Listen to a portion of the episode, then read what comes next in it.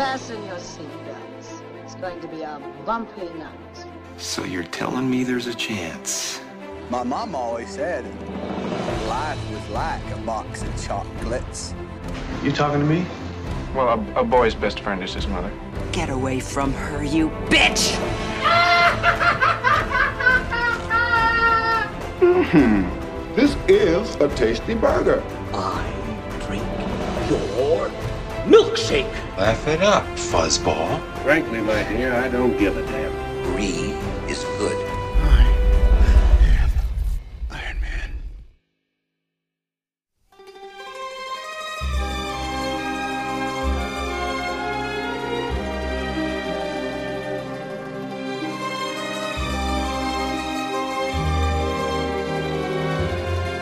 Saludos y bienvenidos a este el episodio número 9 de Cine Express Throwback, eh, ¿verdad? Podcast dedicado a lo que es ¿verdad? películas viejas que las revisitamos. Este que te habla va a ser tu anfitrión por la noche de hoy, Robert García, eh, ¿verdad? De parte de Cine Express. Y mira, gracias ¿verdad? a todos los que están aquí sintonizándonos, eh, que están regresando, episodio número 8. Eh, y ¿verdad? estoy acompañado de, de dos de mis colegas, dos de mis amigos, dos de mis hermanos. Y primero quiero presentarle al señor Fico Canjiano. Fico, bienvenido, ¿cómo estás? Saludos Rob, este, bueno estar aquí por fin a hablar con ustedes. Tengo que pedir excusas porque esta semana ha estado un poco ajetrea- ajetreada, perdón, y pues eh, tuve cumpleaños de una de mis nenas, de trabajo, muchas muchas cosas y pues este episodio salió un, poco, un poquito tarde esta semana, pero eh, pido disculpas, pero estamos aquí a hablar de, esta película que es un peliculón, así que eh, muy agradecido, todo el mundo bien, gracias a Dios aquí en la casa, a hablar de cine un ratito. Así mismo es, gracias, gracias. Gracias por, por permitirme ser el anfitrión en este episodio, ¿verdad? Estamos saliendo de la, de la rutina, ¿verdad? Tú siempre estabas de, de anfitrión. Eh, mira, también está con nosotros el señor José Morales, el filósofo. Saludos Robert y saludos a Fico, este, otra vez, ¿verdad? Encantado de estar aquí y, y- y igual que ustedes, salir de la rutina para hablar un ratito de lo más que nos gusta, que son las películas y bienvenidos a todos a otro episodio de Throwback. Así mismo. José, tú suenas, suenas diferente, suenas como en Dolby Atmos. Mano, ahora por fin me uní al corillo de los, ¿verdad? Del, del buen sonido y, y me compré un buen microfonito para ser parte de, de este podcast y poder seguir entregándole una excelente calidad. Uh, esa me gusta, buenísimo. Gracias, José. Gracias por tu contribución. Mira, vamos a mandarle un saludo a la voz del pueblo, a Luis Angelet, ¿verdad? Que debido a compromiso fuera de su alcance no puede estar con nosotros en la noche de hoy. Así que, Luis, saludos. Saludos Luis. bien. Saludos a nuestro hermano, nuestro compañero, te extrañamos. Así, así mismo. El Luis tiene el próximo pick, así que al final del episodio, pues él eh, nos dejará saber, ¿verdad?, qué peli- próxima película estaremos viendo. Pero eh, vamos a hablar de lo que vinimos. Eh, pero antes de mencionar la película, quiero mandarle un saludo a Joel Vázquez de Hechizo Comics, ¿verdad? Joel es la persona que está eh, trabajando los artes de Throwback y, mano, de verdad que eh, los artes que está haciendo son magníficos. Eh, combinan lo moderno con lo old school, los throwback, que es el propósito de este podcast. Así que visítalo, visítalo en todas las redes sociales, Hechizo Comics, para que veas todo el trabajo que está haciendo. Está bien activo durante la cuarentena, creando mucho, muchas artes este, brutales, así que estoy seguro que esta de, de la película que vimos eh, debe estar brutal también. No la hemos visto todavía, eh, pero ¿verdad? estoy seguro que ahorita la vamos a ver. Así que, como ustedes todos saben, ¿verdad? Eh, los que nos están visitando nuevamente o los que nos están visitando por primera vez, el concepto de este podcast es hablar de ¿verdad? películas eh, clásicas, películas viejas, revisitarlas o visitarlas por primera vez en caso de, ¿verdad? de alguno de nosotros. Y estamos yendo en orden alfabético. Empezamos con los números, hablamos de 2001 A Space Odyssey, luego seguimos con Alien, Back to the Future, Casablanca, Dazed and Confused, Eternal Sunshine of the Spotless Mind y Fight Club, que fue la última. Así que eh, con la letra G, que fue mi selección, yo seleccioné el clásico del 1972, The Godfather. Uh, peliculón. Yeah. Hey, Te, te fuiste con los duros, con los, con los, con los high priced winners de la meca del cine. Así mismo es. The Godfather. Este, mano, ¿por qué escogí The Godfather? ¿Por qué? Vamos a empezar por qué escogí God- Godfather. La razón por la cual la escogí es bien sencilla. Eh, yo nunca la había visto. Blasfemia. Yo nunca You la había have visto. failed this city. Diantre, Rob, pero tú eres el poster child de, de throwback, de cine No, throwback. definitivo, ¿sabes? Like, You nunca can't throw back because you were not back. You can't throw. Exacto. Exacto, so, yo no estoy yendo para atrás a revisitar películas, yo estoy visitándolas por primera vez. Pero está bueno. Exacto. No, claro, definitivamente. Estás creciendo, estás creciendo como cinéfilo. Eso es lo bueno. Exactamente, estoy creciendo como cinéfilo y pues tenemos eh, esta dinámica, esta conversación de, de, eh, ustedes dos que estoy seguro que ustedes la han visto un sinnúmero de veces, eh, con la opinión mía de una persona que la está viendo hoy en el 2020 eh, por primera vez. Eh, fue una decisión bien difícil, mano, porque con la letra G había un sinnúmero de otros clásicos que yo muy fácilmente pude haber ido por cualquier otra película. Mira, te puedo decir que la que estuvo bien cerquita desde que se fueron a las bofetadas eh, fue Gladiator. Uf, con Russell Crowe, Ridley Scott. Exacto. Gladiator y, y Otro película. la- Otro peliculón. Este, este lo he visto. Este, este, este lo he visto. ¿Are you not entertained? Así mismo. Eh, estoy seguro que la revisitaremos de nuevo. Mira, estuvo por ahí Gone with the Wind. Wow. Estuvo The Goonies. Goonies, yeah. Eh, mano, yo hasta consideré Grease. El musical de Grease. Travolta. Goodfellas, con la G. Goodfellas, exacto. Mano, ¿sabes? Eh, con, la con la letra G nada más podemos hacer una temporada completa de Cine Express Throwback. Verdad que sí. Pues Así que- cogemos una de ellas en la vuelta de regreso, exacto. Estoy seguro, mano, que, que cuando volvamos de nuevo en la letra G, pues vamos a vamos a tocar algunos de estos otros clásicos que merecen ser, eh, ¿verdad? Eh, discutidos en este podcast. Eh, como ya les dije, esta fue mi primera experiencia, ¿sabes? Nunca, nunca la había visto, o sea, no sabía qué esperar, no sabía nada, absolutamente nada, y me avergüenza decirlo, que yo no sabía nada de esta película. Y, mano, mi primera experiencia a mí me voló la cabeza, ¿sabes? La vi en estos días, estaba loco por verla, yo estaba, yo estaba, yo estaba loco por, por porque llegara el día de ver Godfather. Y, mano, de verdad que superó toda mi expectativa, me, me mantuvo intrigado desde el momento que, que empieza, eh, ¿verdad? La, la, la música de, de, Nino Rota, ese- esos themes clásicos que yo he escuchado por, por sin número de años, pero no sabía que venían de, de esta película, mano. Y cómo, cómo la película te va llevando eh, con, ¿verdad? con esta familia, los Corleones, eh, por 10 años. O sea, la película se, ocurre en un transcurso de 10 años y poco a poco te van llevando, conociendo eh, cómo es que trabaja la familia, las diferentes riñas que tienen con otras familias en la ciudad de, de Nueva York y New Jersey. Así que, mano, inclusive cuando la terminé de ver la primera vez, yo dije, yo quiero ver esta película de nuevo y al otro día cogí la puse y me la disfruté como si hubiera sido la primera vez, mano, el día anterior. Y, y es que esta película, mano, yo no sé qué carajo yo estaba pensando que yo nunca había visto esta película. Inclusive tu- tuve esta discusión con mi papá porque mi papá me puso películas como Goodfellas, Scarface, me puso hasta Casino. Y él me, dije, me dice, coño, Robert, ¿por qué yo nunca te puse The Godfather? Y yo le dije, yo siempre pensé que era que a ti no te gustaba. Yo siempre pensé que a ti, digo, Father, no, no te gustaba o no me la querías poner, no sé, no sé qué carajo estabas pensando. Pero, mano, me senté con él, la vimos, nos la disfrutamos, él se la disfrutó como si fuera la primera vez que, que la veía, él, él- se la sabía de memoria, la- las líneas clásicas e icónicas que vamos a discutir más adelante en el podcast, él se las sabía de memoria, mano, así que fue una experiencia bien bonita, eh, súper satisfactoria el poder haber visto lo que sin duda alguna eh, para mí se ha convertido en una de mis películas favoritas de todos los tiempos y apenas la vi an- antier por primera vez.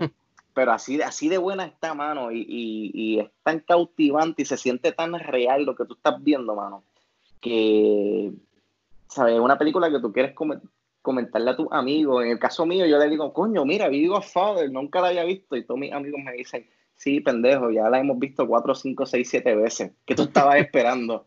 Pero mira, nunca es tarde. La pude Exacto. ver, me la disfruté, me encantó. eh, eh, luego de haberla visto, eh, he buscado documentales de la película, los mismos bonus features que tiene la película digitalmente. Y, mano, cada vez que sigo leyendo o sigo mirando aspectos de la producción tras bastidores, detrás de la cámara, eh, no tan solo no tan solo la aprecio más, sino que la respeto más por no, no tan solo lo que logró hacer en el 1972 cuando estrenó, sino cómo cautivó y cambió y también evolucionó la industria del cine y, la indu- y el género de, películas de mafiosos y de, y de gángsters, porque sin esta película no hubiéramos tenido películas como Goodfellas, eh, series como The Sopranos, así que, mano, de verdad que yo mismo estoy orgulloso de mi pick. Y yo mismo me voy a aplaudir porque este pick me quedó cabrón. Un Este pick aplauso me para quedó... Un aplauso. Así que, Fico, comparte con nosotros, ¿verdad? Tu primera experiencia, si te acuerdas, la primera vez que viste Godfather, y háblanos un poquito de esta, esta ocasión, ¿verdad? Cuando la volviste a revisitar para este podcast. Mira, los dioses del cine están impresionados con cómo has crecido tanto eh, hoy eh, como persona y como cinéfilo que me acaba de llegar el, el cover nuevo eh, hecho por Chizo Comics, así que vamos a debutarlo aquí mismo ahora en la mesa De virtual que que ahora mismo aquí. te llegó, esto está caliente. Ahora mismo nos llegó porque fue como un rayo que cayó de, de Zeus y, y te lo están enviando los dioses del cine por tu crecer y hacer este milestone eh, como gracias. Así que vamos a estrenarlo aquí, vamos a, a ponerlo en la mesa y vamos a reaccionar. Este es el cover de episodio eh, 8 de Throwback The Godfather. Vamos a ver. Ahí está. ¡Ey, Wow. ¡Wow! Don Chizo, Don Chizo. Y la rosa, y la rosa, papá. Yeah. Yo creo, yo creo que este se está convirtiendo en uno de mis favoritos de hechizo hasta ahora. Mano, yo quiero poner esto como el fondo de mi celular. Bueno, vamos a hablar claro. Chizo va a tener que hacernos un, un- un dibujo de estos a nosotros. ¿Tú- tú- ¿Ustedes recuerdan la foto que tomamos cuando fuimos a los Oscars? Yo creo que esa es perfecta para hacerlo, para hacerlo en cómic. No, pero, pero está, en verdad está bien. Para mí este es de mis favoritos. Y también, obviamente, Wow. atado a que es un peliculón. So, está, está, está de arriba en los que ha hecho hasta ahora. No sé, te- te- te- ¿tú, piensas igual, Rob? o Te veo como que callado. Estás, estás temblando, Mano, eh, lo que pasa es que estoy sin palabras porque este, este- esta portada, wow, mira los detalles en la cara de, de, de Marlon Brando, el bigote. Ese es Rob. y- diciéndole de a- a la Luis que no había visto Godfather y, y- y estaba como que... No me, no me digas eso, eh, Godfather. No me digas. Mándalo a matar. De seguro Luis me hizo una oferta que yo no podía resistir. Exactamente. No, súper brutal. Gracias a Chizo, en verdad. Está, es de mis favoritos de este cover hasta ahora.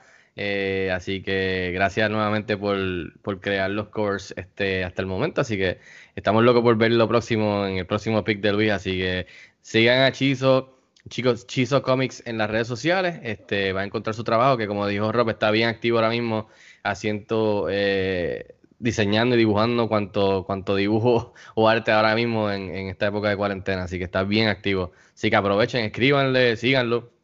Pero este arte está, está brutal, en verdad. Y perdón, este, José, eh, Rob, perdón, que me dijiste que, que hablara un poquito antes de, de interrumpir con, con el arte.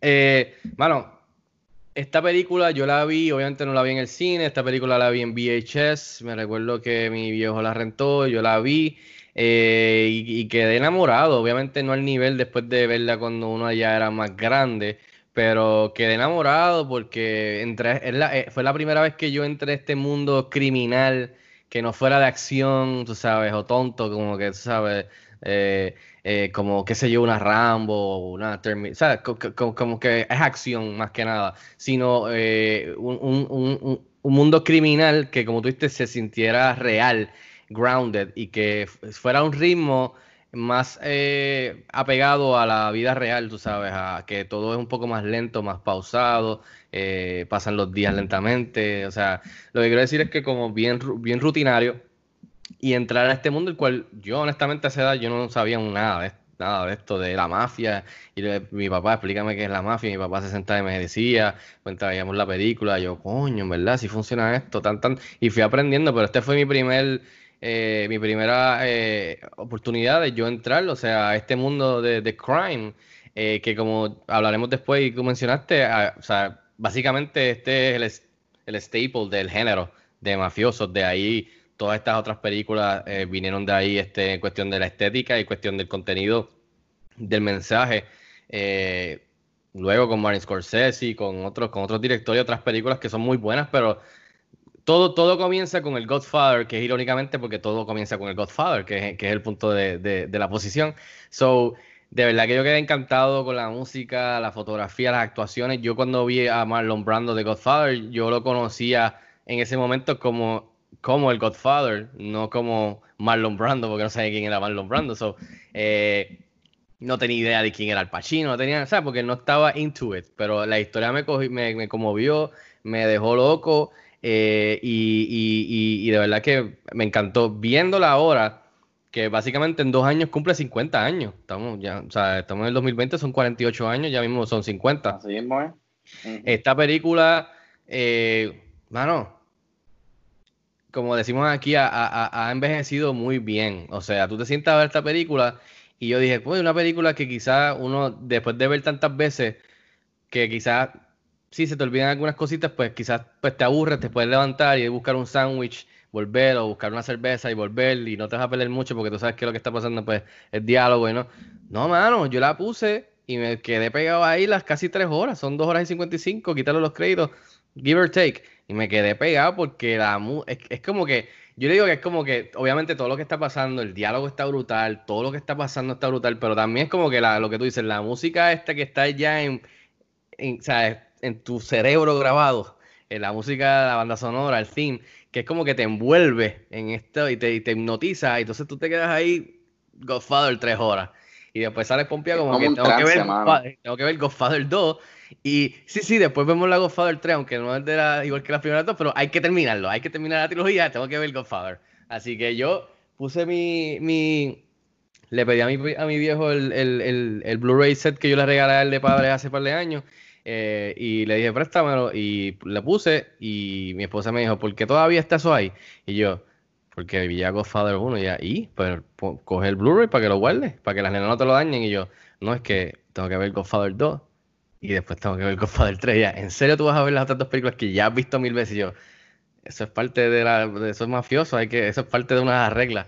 It este, is what it is. It is it's what it is. Así que tengo que, voy a ver las dos este fin de semana, a, ver, a empezar a ver la segunda mañana, pero, again, mano, súper vigente. Tú ves de ahí todas las películas que salieron de ahí en cuestión de ideas y, y, y, y la visión de otros directores que, que, mano, de verdad que esto es un peliculón, no tan solo en el, el, el guion adaptado de, de, de la novela, eh, la dirección de Francis Coppola, eh, mano, el cast, ¿sabes? O sea, es ridículo.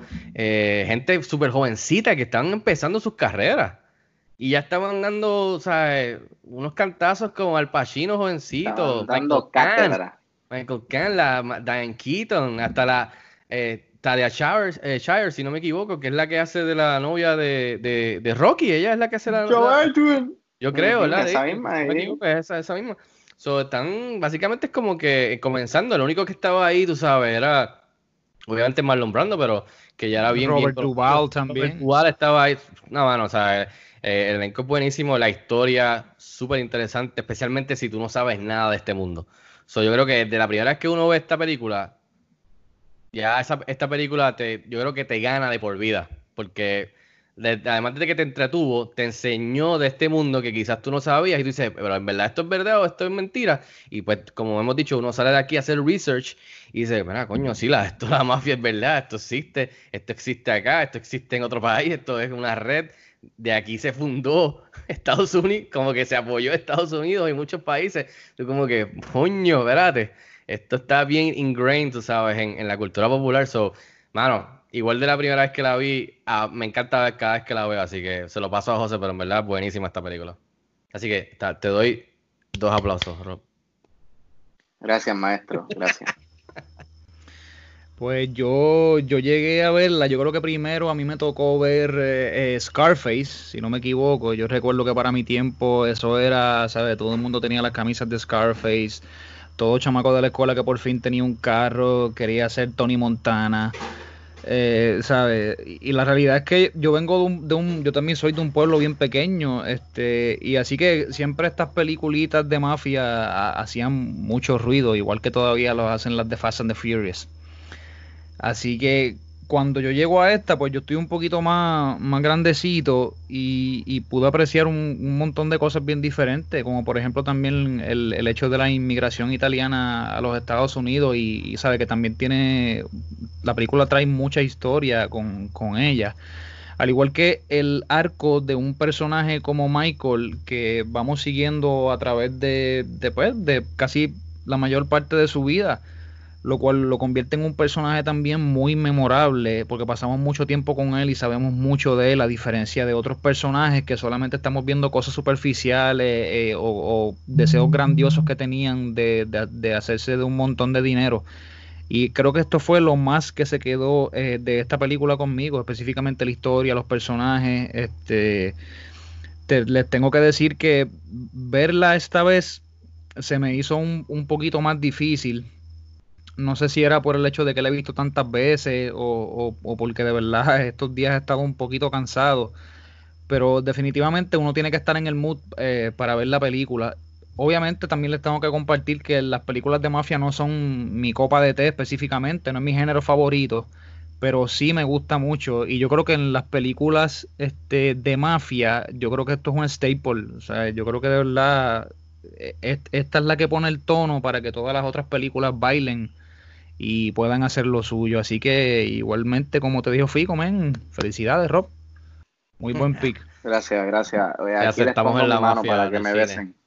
No, no, no, no, no, al revés. Te estamos dejando entrar a, la, nuestra mafia de cine. Así que bienvenido. Wow, gracias, maestro. Mira, antes de, antes de entrar de lleno, ¿verdad? Con todos los los accomplishments y todos los logros que tiene esta película, que hay un aspecto bien bien eh, íntegro de la película que a mí me voló la cabeza, que para hacer una película de 1972, las escenas de tiroteo, las escenas de matanza, mano, qué brutales se ven, ¿sabes? No han envejecido, hay un, hay un tiroteo que hay, uno de los, de los criminales que coge un tiro en el ojo y tú ves que el tiro entra por el espejuelo y empieza a bajar la sangre. ¿Sabes? Más el tiroteo de, de, Sony cuando lo, lo, lo acribillan en uno de los peajes de Puerto Rico. Mano, eh, de verdad que, me impresionó muchísimo el, los efectos prácticos. Porque acuérdate, este es mucho antes de la era digital, de que tú podías hacer un efecto en una computadora, ¿sabes? Esto era cuando tenías que hacerlo práctico en el set, en el momento. Y, mano, ¿sabes? Los stones de esta película se ven hoy en el 2020 brutal, hermano. Y mm, lo, no lo quiero comparar, pero ustedes se acuerdan esa escena en The Irishman cuando Robert De Niro está pateando el tipo que se ve bien ridículo y bien alto. Yo, yo lo iba a decir, o sea, pero, me iba a quejar, los tantos años donde pudimos ver las patadas de la escena que, por ejemplo, le estaban dando a Carlos en el piso, que tú podías ver, evidentemente, que. Mano, todavía Martín Scorsese no pudo haber hecho una escena decente en esa parte, mano. O sea, casi ya 50 años. Mano, tú ves cuando, le, cuando, cuando el tipo falla el puño Yo creo que Hollywood nunca ha podido hacer una pela exacta así, pateándolo en la calle con gente mirando, nunca ha podido. 48 años más tarde tenemos a Robert De Niro dándole que, la, que la de The Irishman lo hace medio awkward porque exacto, está viejo, pero no está tan viejo como después en el resto de la película y se ve como un viejo pateando a alguien.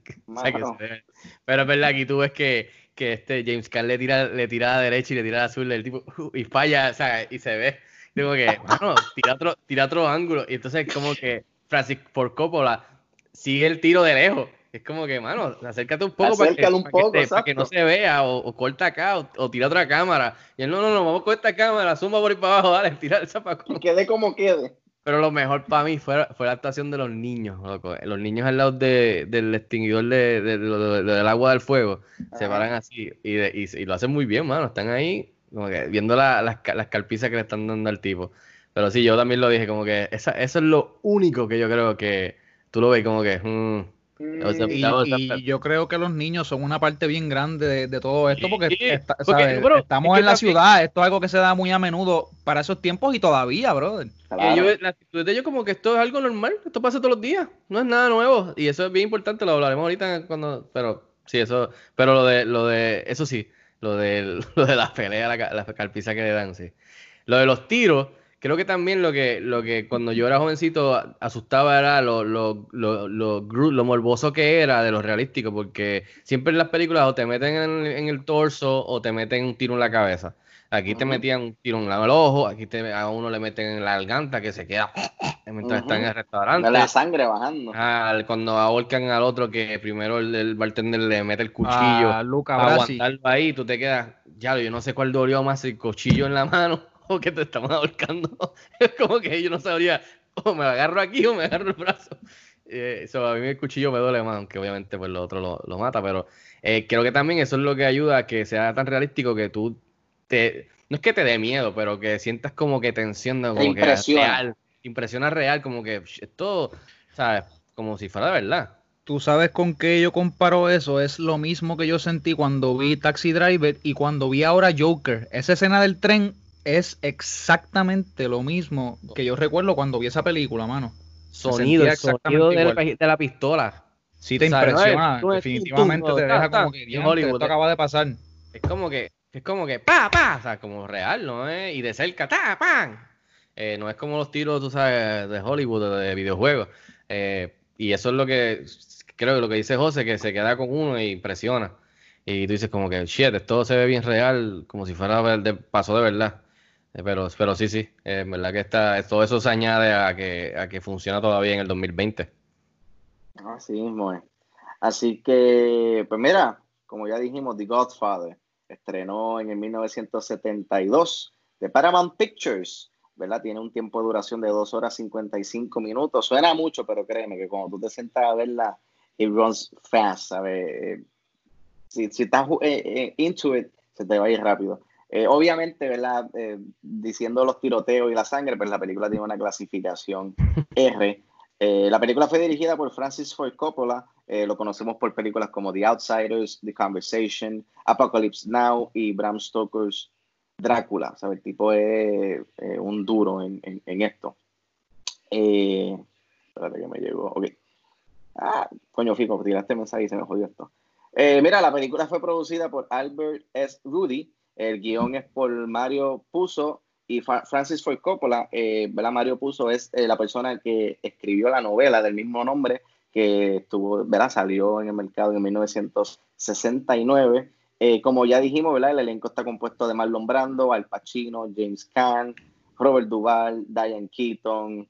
eh, la música está hecha por Nino Rota, ¿verdad? Una música, un score icónico que hasta ahora, hasta el sol de hoy todavía eh, se escucha y, sea, tú le pones cualquier persona por ahí el tema de amor de The Godfather y, ¿sabes? Lo, lo reconocen a la, a la suelta. Esta película tuvo un presupuesto entre 6 a 7 millones y en la taquilla a nivel mundial eh, generó unos 243 eh, millones, ¿verdad? Esto obviamente pues se suma todo lo que ha generado en, en el cine, box office, alquileres de, ¿verdad? DVD, Blu-ray, digital. Esta película fue nominada para 11 Oscars y solamente ganó 3. Ganó eh, Best Writing, Mejor Guión, Mejor Actor Marlon Brando y Mejor Película. Dato curioso, eh, Marlon Brando, él eh, hizo un boicot a esta ceremonia y él no estuvo presente para aceptar su premio porque había un revolú, un bochinche de la forma en que Hollywood eh, trataba a, los nativos, ¿verdad? A los eh, Indian Americans para ese tiempo. So, eh, una india nativa eh, se subió al stage y fue la que recibió el premio eh, a nombre de, de Marlon Brando. Y Al Pacino no quiso estar presente en la ceremonia, estando nominado para mejor actor secundario, porque él estaba en contra de ser nominado como mejor actor secundario, porque él decía que él tenía más tiempo en pantalla que Marlon Brando. So, ¿Por qué nominarlo como mejor actor secundario y no mejor actor? Ay, Dios mío. Sí, y por ese drama, él, él decidió no, no estar presente en la ceremonia. Eh, la película ahora mismo en Rotten Tomatoes tiene un 98% y ¿verdad? ha sido considerada una de las mejores películas de todos los tiempos y una de las más influenciales en la historia del cine, específicamente en el género de los gangsters, de los mafiosos. En 1990 fue seleccionada en el Registro Nacional de Filmes, el National Film Registry, de la Librería del Congreso como una película cultural, histórica o estéticamente significativa. Fue nombrada la segunda mejor película de todos los tiempos eh, del cine americano por el Instituto Americano de, de Filmes, ¿no? El American Film Institute. La primera película, ¿sabes cuál es? Citizen Kane. Yeah. Tuvo dos secuelas, The Godfather Part 2 en el 1974 y The Godfather Part 3 en el 1990. En el 2005, el Instituto Americano de Películas nombró la frase I'm, gonna, I'm going to make him an offer he can't refuse como la segunda mejor frase de todos los tiempos en el cine. La número uno, la frase número uno de esta lista es Frankly, my dear, I don't, give, a damn. The Gone with the Wind. En, el, en el 2008, la, la, conocida revista Empire nombró las 500 mejores películas de todos los tiempos y adivina cuál fue la número uno. The Godfather. The Godfather. Así que, miren, en 1999 Entertainment Weekly la nombró la, como también la mejor película de, de todos los tiempos. En el 2002 Sight, and Sound la nombró número 21 en su listado de mejores películas de todos los tiempos y la secuela está nombrada número 31. Eh, algunos datos curiosos antes de entrar al plot. El primer, uno de los primeros eh, alternativas, uno de los primeros directores que el estudio tuvo en consideración antes de Francis Ford Coppola era Sergio Leone de la película Once Upon a Time in the West, película que salió allá en los años 60. Eh, siempre el primer pick eh, para el personaje de, Don Corleone, el, padrino, siempre fue eh, Marlon Brando.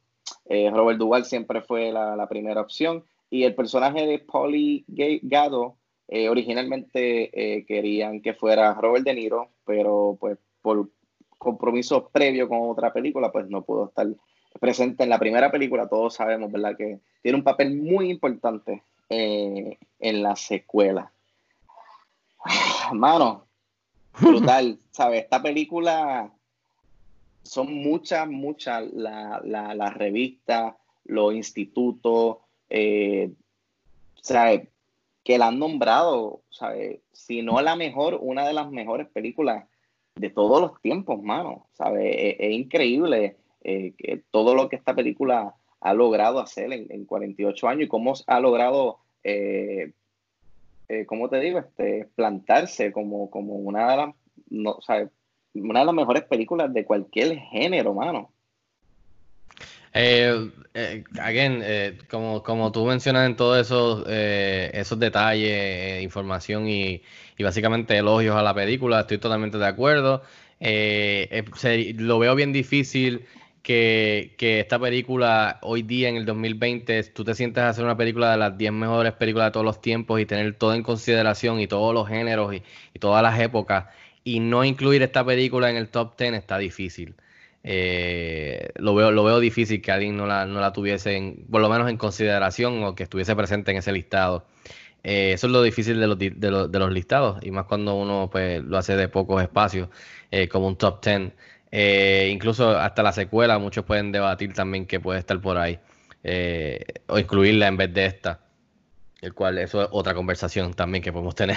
Eh, algo que tú mencionaste ahí es que el estudio siempre quiso a Sergio Leone, pero directores como Peter Bogdanovich, Peter Yates, Richard Brooks, algo que me impresionó mucho que estaba leyendo, Rob y José, es que, que lo mencioné antes de que empezáramos, es que para la dirección de esta película, tuvieron 12 directores que dijeron que no para que entonces el estudio cogiera a Francis Ford Coppola. Y eso a mí me parece increíble. Eh, ridículo, pero más que nada impresionante eh, que pasara eso. Eh, algunos otros actores que estuvieron este, ahí en el, en el play para Michael Corleone, obviamente todo el mundo sabe que Al Pacino terminó con ese papel. Warren Beatty y Robert Redford, Robert Redford eran los que el estudio quería. Eh, y Coppola quería Al Pacino, pero el estudio decía que era muy corto, muy bajito. Entonces tuvieron un back and forth. El estudio le dijo a él, considera a Dustin Hoffman, eh, a, Martin Sheen y hasta el mismo James Caan entró a audicionar para este papel. Entonces Francis Ford Coppola le dijo, yo quiero a, Al Pacino.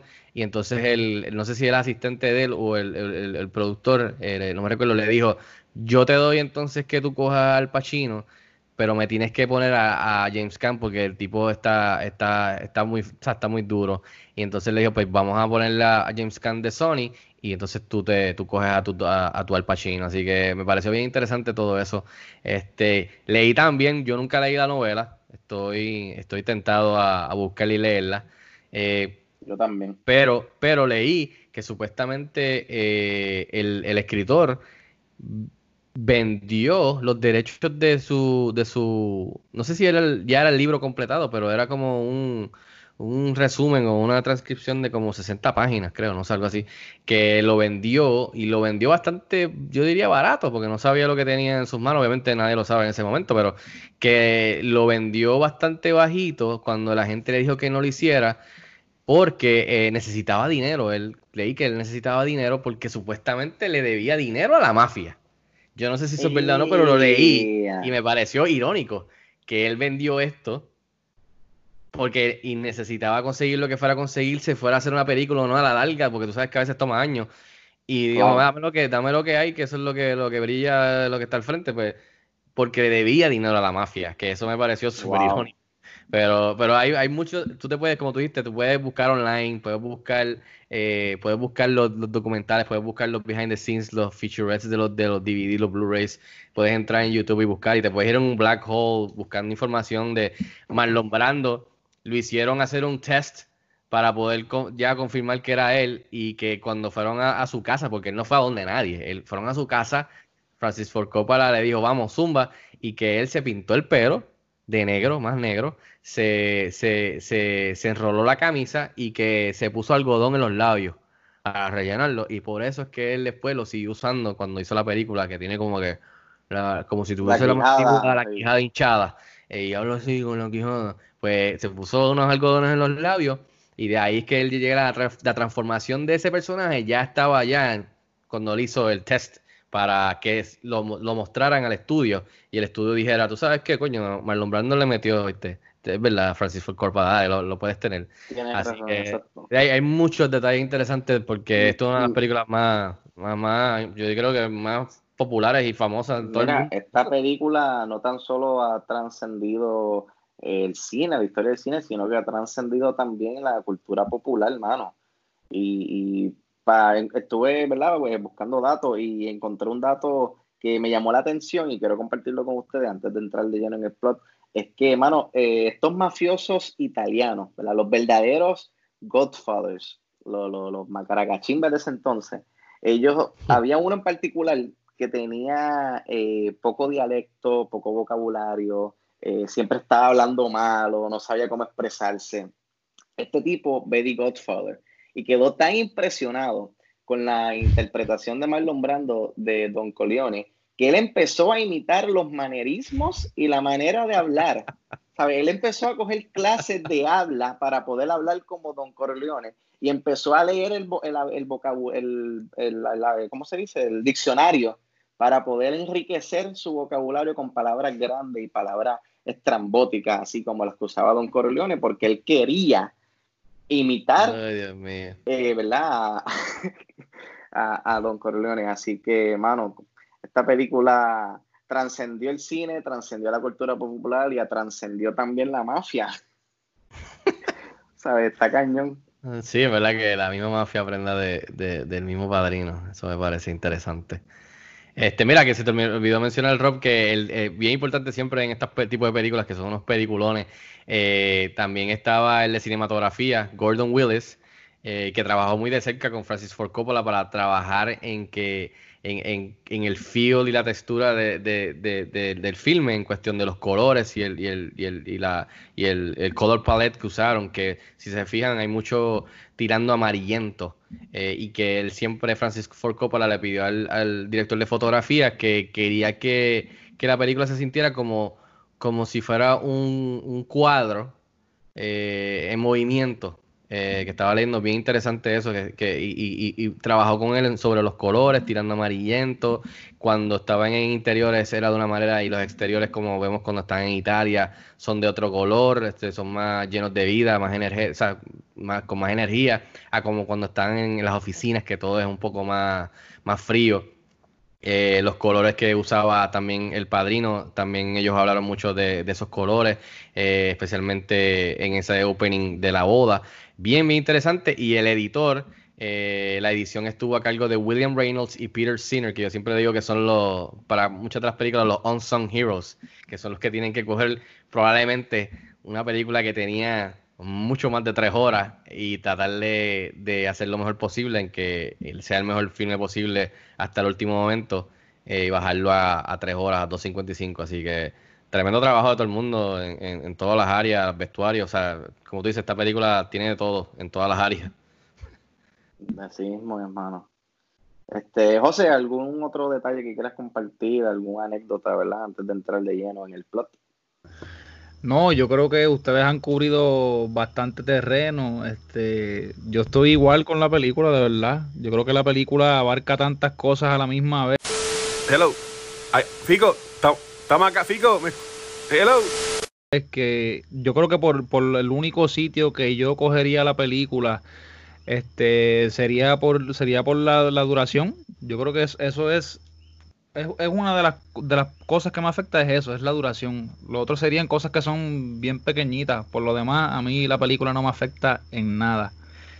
Tú- usted, tú- yo no sé, Rob, pero eh, si lo que me están escuchando eh, en este momento, ustedes pueden sentir eh, la diferencia en la energía y la, eh, ¿cómo se llama? El entusiasmo Ya, eh, ya que yo no José, hablando de esto, que José está demostrando en comparación a cuando hizo Fight Club. Pueden ver, la- pueden ver lo que eh, la selección de películas puede hacer en uno cuando le toca a uno. pero yo, pero, Sí, no, pero- definitivo, y pero- estoy de acuerdo con ustedes. Este, es que, mira, vuelvo y te digo, no, Yo- no es mi, co- no es mi copa de té. Las películas de mafia a mí siempre se me hace bien difícil verlas porque es que, eh, y vuelvo y te digo, no es por el hecho del contexto histórico, porque a mí de verdad toda la parte de la historia y el filme yo lo aprecio grandemente en el área de la música, cinematografía, en el área técnica, ¿sabes? Es el hecho de, de, de, de los, del tema de, pues, de la mafia y, y todo esto, o sea, nunca fue lo más, lo más, o sea, lo, lo más que llega a casa conmigo. Pero vuelvo y, te, vuelvo y te digo, yo reconozco el poder que el filme tiene, este, y créeme, no, no tengo ninguna otra crítica aparte de esa.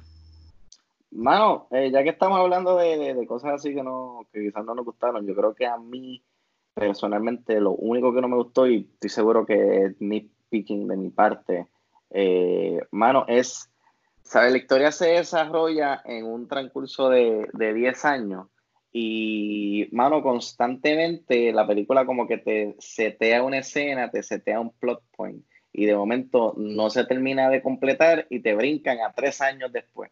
Ejemplo, hay una escena que, que Michael llega a Las Vegas, ¿verdad? Que vamos a discutir ya mismito. Eh, setean la escena, setean el posible conflicto que pueda haber, y cuando la escena termina, brinca tres años, y ahora Michael tiene, tiene, ¿verdad? Es padre, está casado, entonces tú te quedas pensando como que, ok, entonces, ¿qué pasó? ¿Qué pasó entre, en- entre el tiempo que él estuvo allá en Las Vegas?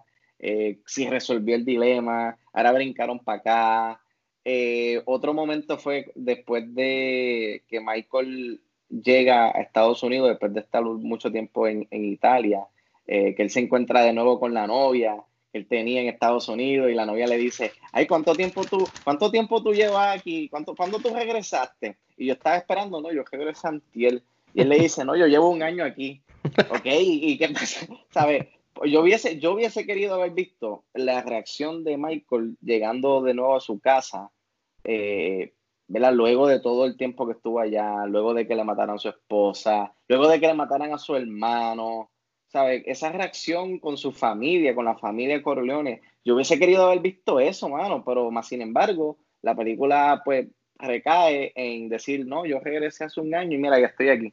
¿Sabes? No me molesta, no, me molestó un Mm, poco, pero no es mm. como que influyó en mi disfrute de la película. Yo me disfruté esta película de, de principio a fin, pero fueron esos dos detalles que me percaté de verdad, la- luego de haber visto la película dos veces, que quizás hubiesen eh, eliminado un poquito eh, el tiempo de la escena de su relación con la novia en Italia y le hubiesen dedicado un poquito más de tiempo a eso, ¿sabes? ¿Cómo fue, esa, cómo fue ese regreso? ¿Cómo fue ese encuentro de nuevo con su familia después de estar tanto tiempo fuera? Y, que la familia estaba lastimada porque acababan de tener una pérdida, ¿no? La pérdida de su hermano.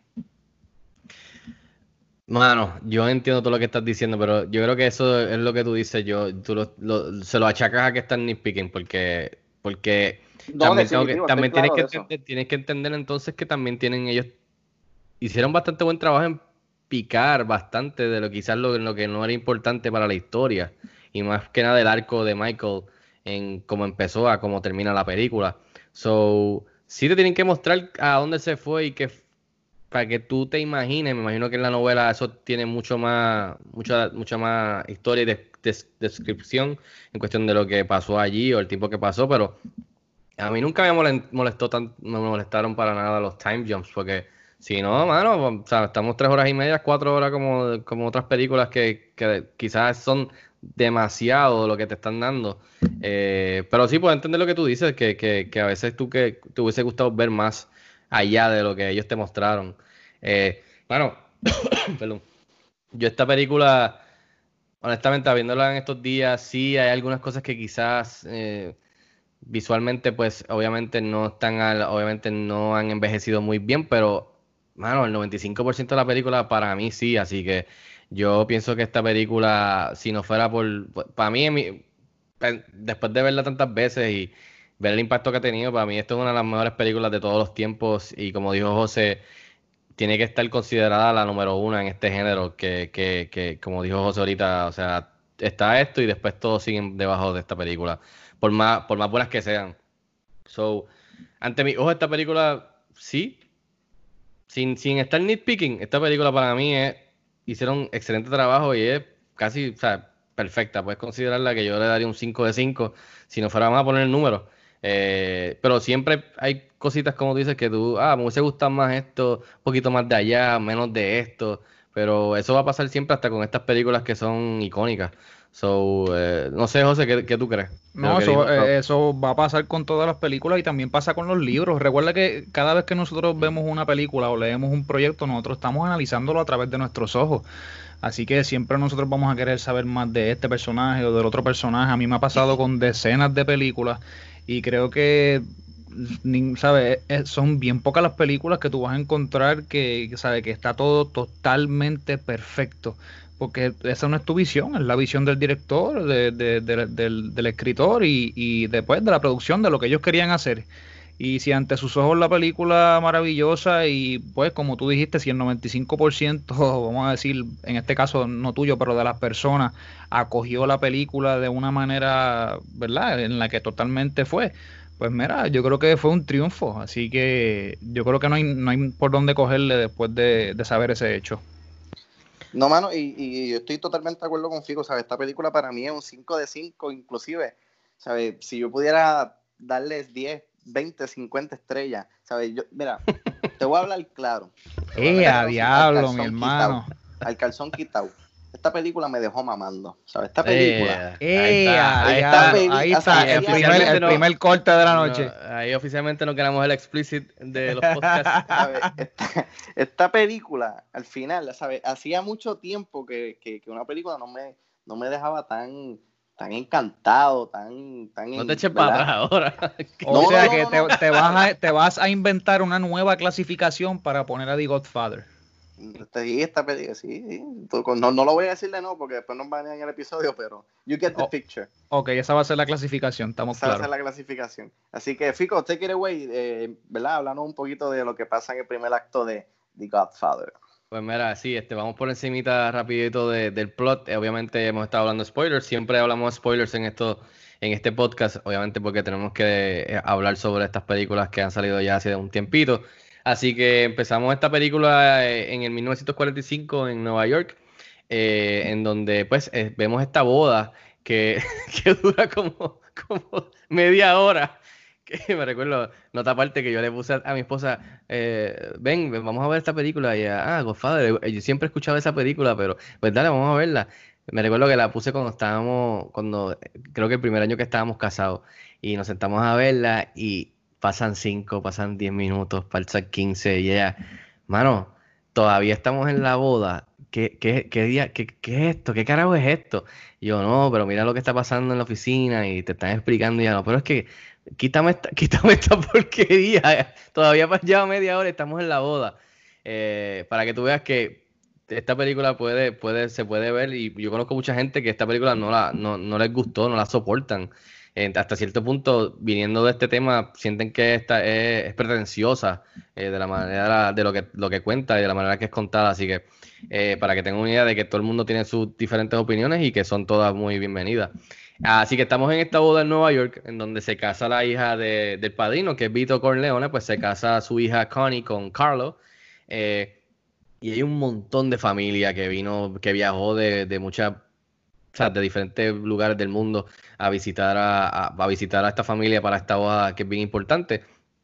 Este, y vemos a, pues, a Vito Corleone, que es el personaje de Marlon Brando, que es el Godfather, y vemos el, el entry sale de, de, que él está atendiendo esta, esta, estas reuniones cortitas eh, de gente que ha venido a, presentarle, eh, y presentarle los regalos y las bendiciones que le tienen a su hija eh, y a la familia entera y a él más que nada. Y vemos a, diferentes personas entrando, vemos a su consigliere, que es este el personaje de Robert Duvall, eh, y, vemos como que su, su, su círculo eh, más cercano, digamos, en, en este, en, esta oficina eh, durante esta boda que está corriendo afuera. Durante todo esto vemos que llega el, el, uno de los hijos de él, que es Michael, que hasta que, que, pues este dio servicio durante, si no me equivoco, la Segunda Guerra Mundial. Y entonces se está regresando eh, con una muchacha que es su novia, que es Kay Adams. Eh, y está allí, entra allí sin hacer mucho show, está tranquilo. Hey Michael, hey, what's going on? Ah, contra, qué bueno verte. También vemos a un al ahijado de Vito Corleone que se llama Johnny Fontaine, que es un cantante así suave, que canta muy bien, canta en la boda y todo, eh, que también viene a pedirle ayuda. Es como que él está cogiendo, tú sabes, peticiones, digamos. Entonces, a, a, algunas él le dice que no, eh, a otras le dice que sí, pero que tiene que, que, que básicamente eh, confirmar su, su que, que su, su no, no, no, su adoración, sino su, su confianza, ¿cómo se llama? Su compromiso. Básicamente su compromiso y su amistad. Su amistad, su, perdón, su compromiso de lealtad, es lo que quería llegar a la palabra lealtad.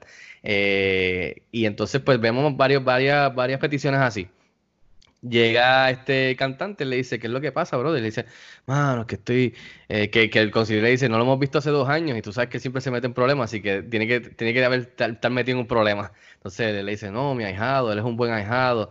Y, y, y Vito Corleone, tú lo has visto que se, que se ve tremenda, o sea, tremenda persona que se está encargando de todo el mundo y que está loco por volver a la, a la boda. Entonces le dice, no, es que este tipo en Hollywood, mi carrera está, está cayendo y este tipo no me quiere dar este papel en esta película que, que va a ser bien grande. Me dijo que yo no voy a conseguir el papel y qué sé yo. Le, no te preocupes, brother. Eh, una, una escena que a mí me gustó mucho, el tipo se le empieza a llorar Uh, básicamente el, el, muchacho empieza a llorarle y él le mete una galleta y le dice compórtate como un hombre que eso eso eh, que como te está convertido en un, en un, bebé llorando compórtate como un hombre qué sé yo y después le, dice tranquilo que yo me encargo de esto vete tú disfruta no tú pienses en esto que yo yo me encargo de esto termina la boda, eh, ven a Michael, etcétera, etcétera, se reúnen, se toman una foto, pasa media, de más de media hora y se acaba la boda. Entonces, en una de las órdenes, él le dice, pues que queda esto, queda lo otro, el conciliar le dice, mira, pues está esto, esta familia no vino por esto, este político no vino por esto, pero te manda este dinero, te manda esto, te manda bendiciones, este no pudo llegar por otra cosa, eh, y entonces le dice, pues está bien, pues tú, eh, quiero que vayas a Los Ángeles eh, a ver a este director, y eh, que, que, que, para ver si le da el papel a, a mi ahijado. Y él le dice, pues, ¿quién va para, para Los Ángeles? Y dice, sí, tú vas esta noche.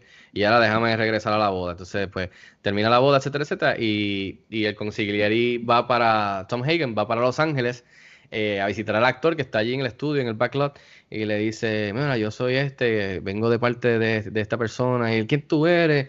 Y él dice, no, porque quiero que, nada, a nadie me amenaza, ¿quién te crees que tú eres? Arranca de aquí para el cará, eh, ese tipo nunca va a conseguir el papel, así que no, no me jodas más, qué sé yo, y entonces después le manda a uno de los de a, a seguir a Tom Hagen hasta que coño, pues espérate, este, ya, ya, sabemos de, ya sabemos de dónde viene, quién es el, quién el jefe, quién le envió.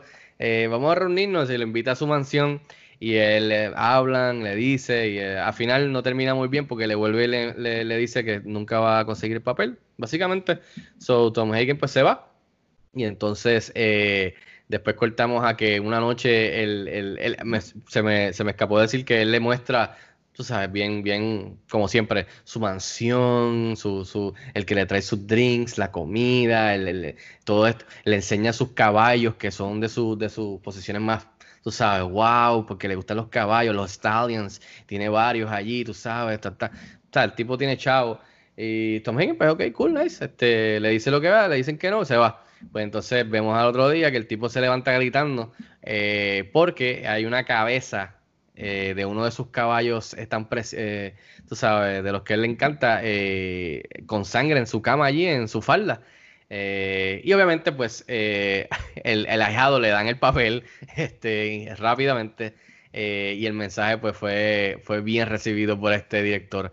Así que, pues, podemos tener un sense de cómo es que Vito Corleone y, este, y, esta, y, este tipo de, de negocios y relaciones se llevan a cabo.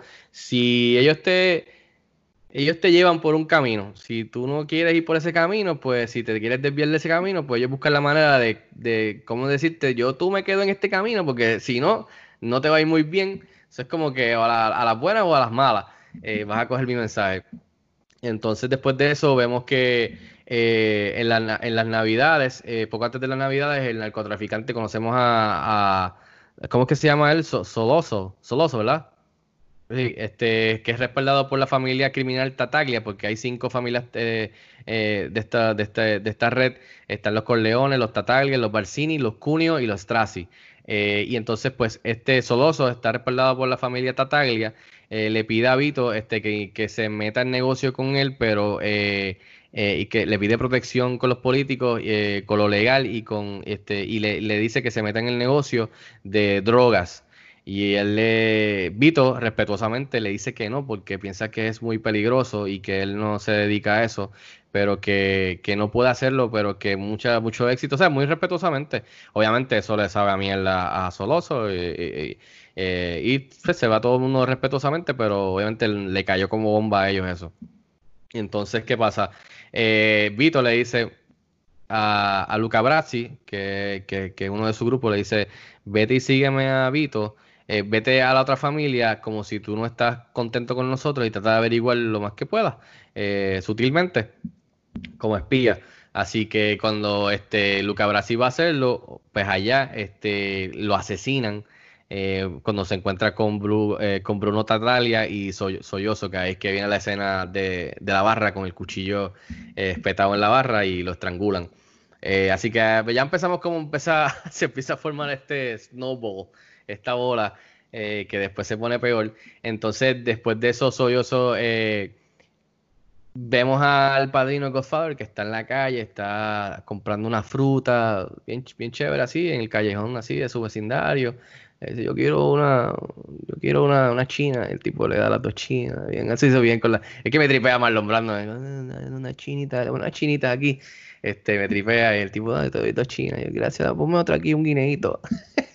y el tipo están así esperando. Y... Esa es tu mejor impresión de, de, de Marlon Brando. No me están viendo, no me están... Eh, le queda, le queda bastante bien. Esa esa chiquita que está ahí. Anyway, no, esa no es la quijada, es la quijada, olvídate de la voz. Mira, ahí tienes una idea para tu próximo TikTok. Exacto, oye, ¿verdad? Esa es buena. Anyways, seguimos rápido que me estoy tardando aquí para que vaya el segundo, el segundo acto. Básicamente, le hacen un atentado, lo tirotean en medio de la calle, eh, bien dramático, como Marlon Brando se cae y, y hace y, y, cae en la calle y después vuelve y cae y cae como tres veces, súper icónico. Eh, este, ah, tú sabes, así, nunca, pero la quijada se queda ahí, tú sabes, ajustada. Este, nada. No, entonces vemos a, si no me equivoco, ver a Alfredo. Super, super pussy. Ay, ay, se le cae la pistola, como que el tipo no, Ay, si- sí. no sirve para esto. Ay, Dios mío. Yo como que loco, llévalo al hospital. Yo, el tipo a lo mejor está vivo. Yo, es como que siempre pienso lo mismo. Yo, oh, Fredo, loco, ¿quién, quién, quién es esto tú eres? No sirve para esto. Pero voy que Fredo es el hijo del Pero, medio. El hijo del Ah, medio, bueno, porque se me, olvidó espérate, explicar, sí, sí, sí. se me olvidó explicar que Michael Corleone tiene la hija que se está casando, tiene al hijo mayor que es Sonny, que es Michael Cann, que es bien este, ¿cómo se llama? Tem- atemperamental, ¿verdad? Temperamental. Eh, impulsivo. impulsivo es la palabra, muy bien. Y tiene entonces a, a Fredo, el del medio, que lo vemos en la boda y está agendido. eh, y conoce a la novia de, de Michael Corleone. Está Michael, que es el jovencito que llega, que llega de servir. Así que ese, ese es básicamente los hijos de él. Entonces, ¿qué pasa? Tom lo- era hijo adoptivo, ¿no? Sí, Tom fue que cuando que era amigo de Sony, ¿verdad? Y que Exacto. Sony lo trajo porque era, era huérfano o algo así, y él lo cogió básicamente como un hijo. Es como, abogado. es- es ajá, como un hermano que, que- que no es hermano, pero sí, es básicamente eh, es hijo de él también, básicamente. Pero que era muy buen abogado, este, a la larga. Entonces, ¿qué pasa? Eh, eh, entonces viene, viene, lo, hacen el atentado, sobrevive, lo llevan al hospital. eh, Michael está en eh, entonces ya tú sabes que Sony y todo el mundo de la familia se agita. Sony quiere zumbarse para, para contestar lo que hicieron. Este, y, entonces él, o sea, le dice, no, cálmate, Tom Hanks le dice, mira, no, porque va a empezar una guerra que llevamos, tú sabes, tiempito todo el mundo con, un, con truce y respeto, sin que haya una guerra en las calles. Eh, Sony quiere zumbar, pero se aguantan un poco. Este, y entonces se entera Michael de medio de un- de una de un date y se, se- agita también y regresa a la casa. Eh, Vito está básicamente hanging on en el hospital.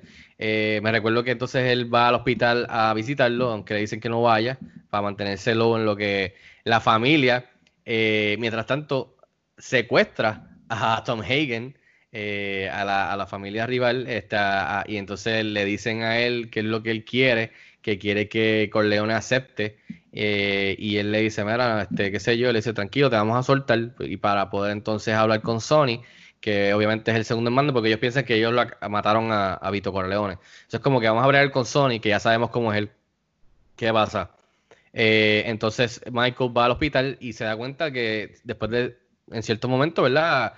Quitaron la seguridad que había, no hay nadie en el hospital, está el padre solo, básicamente allí con una, con una enfermera que, que fue a chequearle algún momento y se da cuenta que es que van a venir ahora a hacer un otro segundo atentado porque parece que se enteraron de que el tipo seguía vivo. So, entonces con la ayuda de un tipo que vino a visitar también, que le trae flores y la enfermera lo mueven de cuarto, ven que vino alguien, ¿verdad? Sí a atentar, pero como no pudo, pues se fue. So que logran proteger al... Que hay una escena muy buena que es que Marlon Brando, me recuerdo, se le, se le sale la lágrima por al lado que está acostado en la camilla, mientras Michael, Michael le dice, no te preocupes, yo te voy a, yo te estoy cuidando, no te preocupes, que, que empieza a hablar con él un poquito. Este, y básicamente después de todo esto, eh, si no me equivoco, eh, Vito sobrevive en el hospital después de este revolú.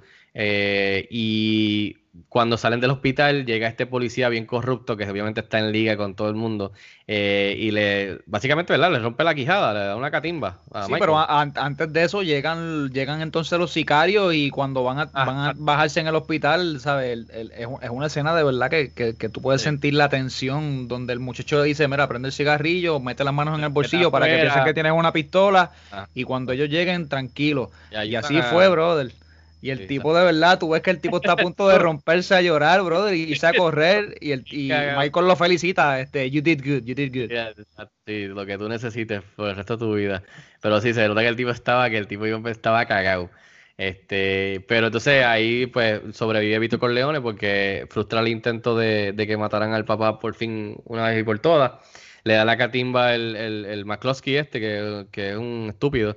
Eh, y entonces, mientras tanto, Sony eh, decide, pues, eh, mientras tanto, zumbar, eh, reunirse y montar una respuesta como que a, a los, a, la- a un- a los Tataglia. Este, y, y- y cuando, mientras tanto, también vemos lo de, ¿verdad, Rob? Si no me equivoco, vemos lo de lo del novio de la hija y Sony, como que no sé si en, eh, en esta parte surge eso. Pero si no, la pues, primera. la, primera, la la, discusión. prim- la primera discusión Anyway, para terminar esta primera tiene la parte. cara morada, el ojo. Mí, yo, siempre me encojona y yo, diablo, mano, serio. Y peor, el peor, y peor es que el que lo ve y se entera es como Sonic, que es como que, él- es que es impulsivo, como que diablo, este tipo se jodió. y yo, por favor, no, por favor. Y yo, este se jodió. Eh, nada, básicamente todo termina eh, en que planean, eh, en que Michael, que él mismo dice que él lo hace y todo el mundo se ríe porque es como que, mira, nuestro papá quiso que tú no estuvieses envuelto en esto, así que ayuda, ayuda con el teléfono, que siempre me parece funny. Y después a la larga, pues él dice, no, mira, yo quiero ayudar, este, porque ya yo, hasta yo, como estuve involucrado ya en, en esto del atentado y que me rompieran la cara, básicamente, y todo esto que ha pasado, estoy ya como que ya estoy, ya estoy, ya tengo los pies mojados y estoy encojonado. Yo también quiero estar envuelto en esto.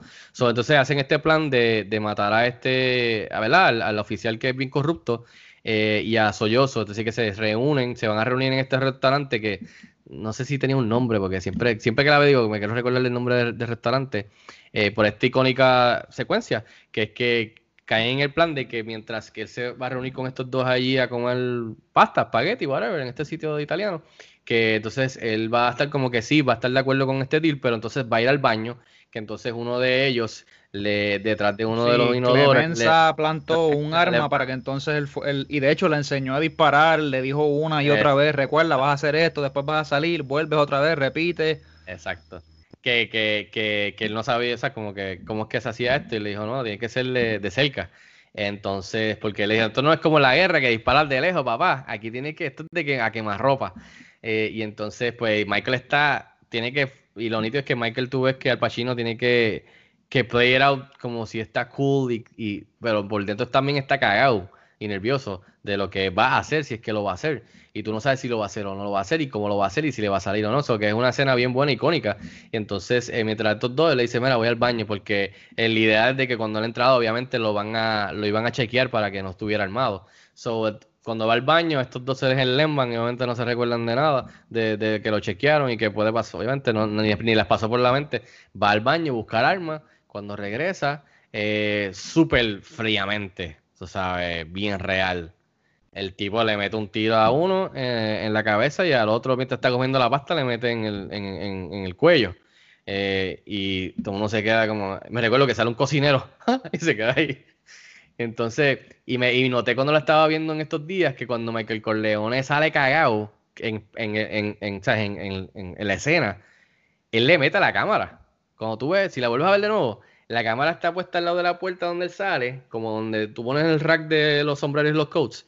Y cuando él sale, él le mete a la cámara y la cámara se mueve antes de que corte para la próxima escena. Y yo, diablo, este le metió y toda la cámara saliendo. Y ese parece que fue la que le gustó a Francis Ford Coppola porque fue la que dejaron ese, ese, ese shot, esa, esa toma. Y básicamente eh, mata a estos dos. Este, eh, y básicamente eso ahí es que donde termina, se, se va a huir. Y ahí entonces entra la segunda parte de la película. Wow, mano, te, te felicito, Fico, este campeón, lo, lo hiciste bien. Eh, mira, eh, oye, mencionaste que quizás la, la, la escena de la boda se sintió bien larga y se sintió como una, una Sí. mini película, un short film. Mano, pero a mí, a, mí, a mí no me molestó, mano, porque tú ibas conociendo todos estos personajes, Claro, ibas claro. conociendo eh, el, ¿verdad? la familia, el, el cantante a Johnny, eh, la hija, el, el marido, Carlos. Que, by the way, eh, la hija, ¿verdad? Que eh, es eh, Talia Shire, que es la de. Sí, la de la de Rocky. ¿Tú sabes quién es el hermano de ella? Francis Ford Coppola. ¿De verdad? Ah, pues, mira, Sí. imagínate. No había recordado eso. Hay un conflicto de intereses ahí entonces. ahí No, pero entonces, entonces, él no quería, él no quería involucrarla porque él pensaba precisamente en eso, de que pues aquí ¿sabes? van a decir que es conflicto de intereses, pero el escritor de la novela, Mario Puzo, él dijo, no, no, no, no, no, no, esa es perfecta, ella es perfecta para este papel. Y pues a Francis no le quedó de otra, que pues, este tipo hay que verla, pues, pues, vamos a ponerla en la, en la película. Antes de entrar, a la, antes de entrar a la- a la- al segundo acto, a la segunda parte de la película, eh, al- algo que a ustedes les llama, o sea, a mí lo de la boda, yo lo digo que mi esposa me dijo eso, pero a mí en ningún momento me molestó. Sí, es larga, pero hay otras películas que hemos hablado aquí que son icónicas, que tienen una introducción como la de Eternal Sunshine of the Spotless Minds, que nos hablan hasta el número 20 y pico, sí. Exacto, que, que nos hablan y que, que, que son así de largas la primera parte de la película y que duran 20 y pico de minutos eh, y como esa que ni hablan sobre Eternal Sunshine of the Spotless Mind tampoco. eh, hasta que sale el título son 25 minutos. Y está bien, porque se tomaron se tomaron el tiempo para enseñarnos, mira, este es Vito Corleone, estamos entre la boda y gente pidiéndole favor, boda, gente le pidiéndole favor. A mí me dio, pues, fue icónico cuando Luca Braxi estaba hablando él solo, practicando qué era lo que le iba a decir. este tipo mete tanta presión que el hombre estaba ya practicando lo que le iba a decir para no meter la pata, ¿tú me entiendes?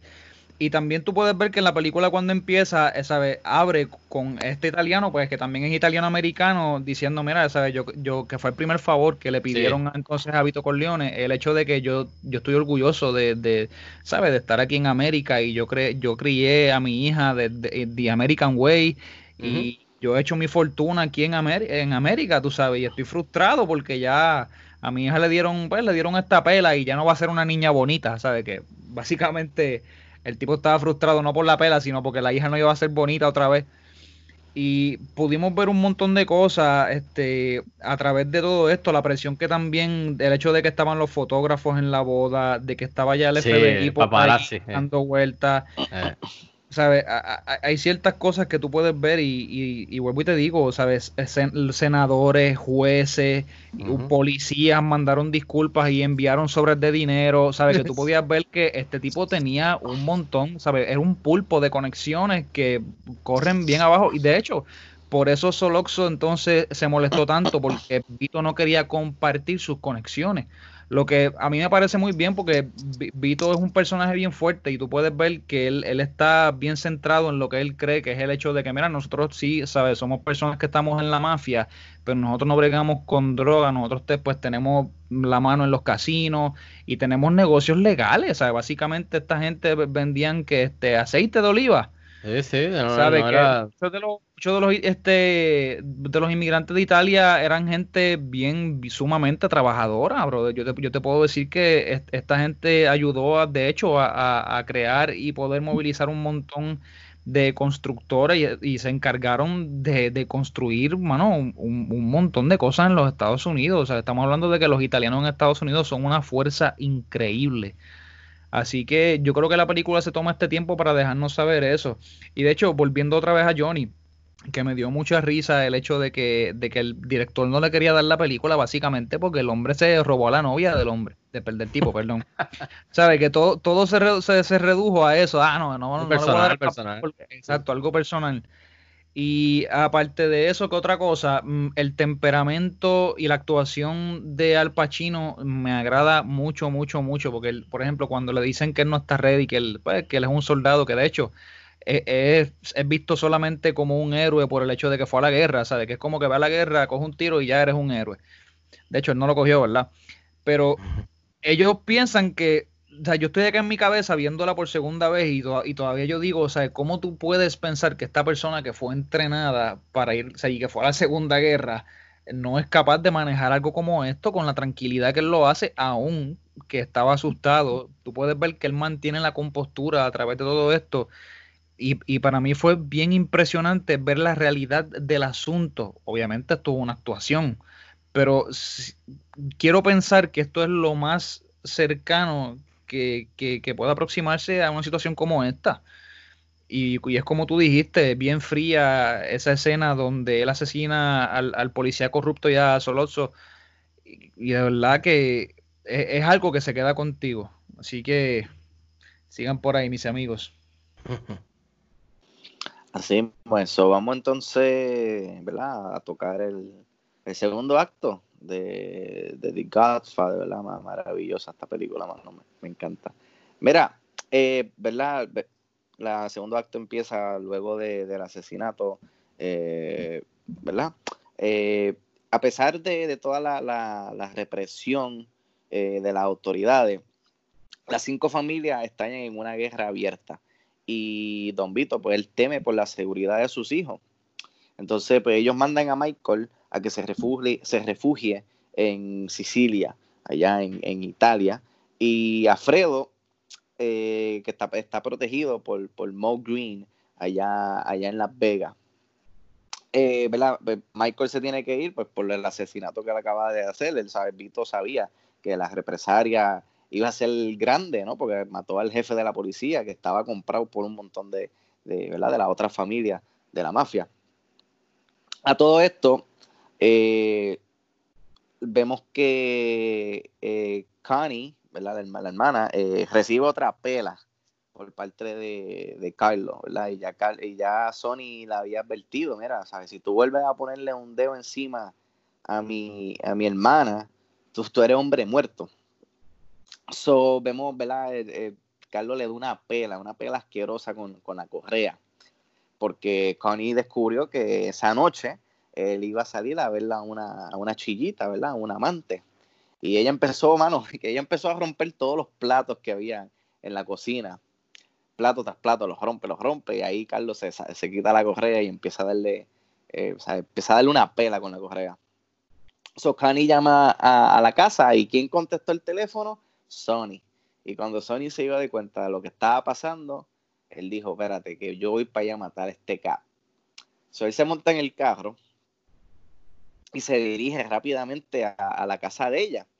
Pero, eh, ¿verdad? Cuando está en, está en, como Fico dijo ahorita, un viaje de Puerto Rico, él para en un viaje, ¿verdad? Está pagando el viaje y de momento vemos que el, el, el cajero que está, ¿verdad? Recibiendo el dinero de, del viaje para abrirle, ¿verdad? El, el, brazo mecánico para que siga. Vemos que el, el, seña en gota y tú te quedas pensando, pero, pero, porque este tipo está está engotándose, sí, ¿verdad? Ábreme el portón que tengo que ir. A, algo raro este se tipo. veía que estaba pasando.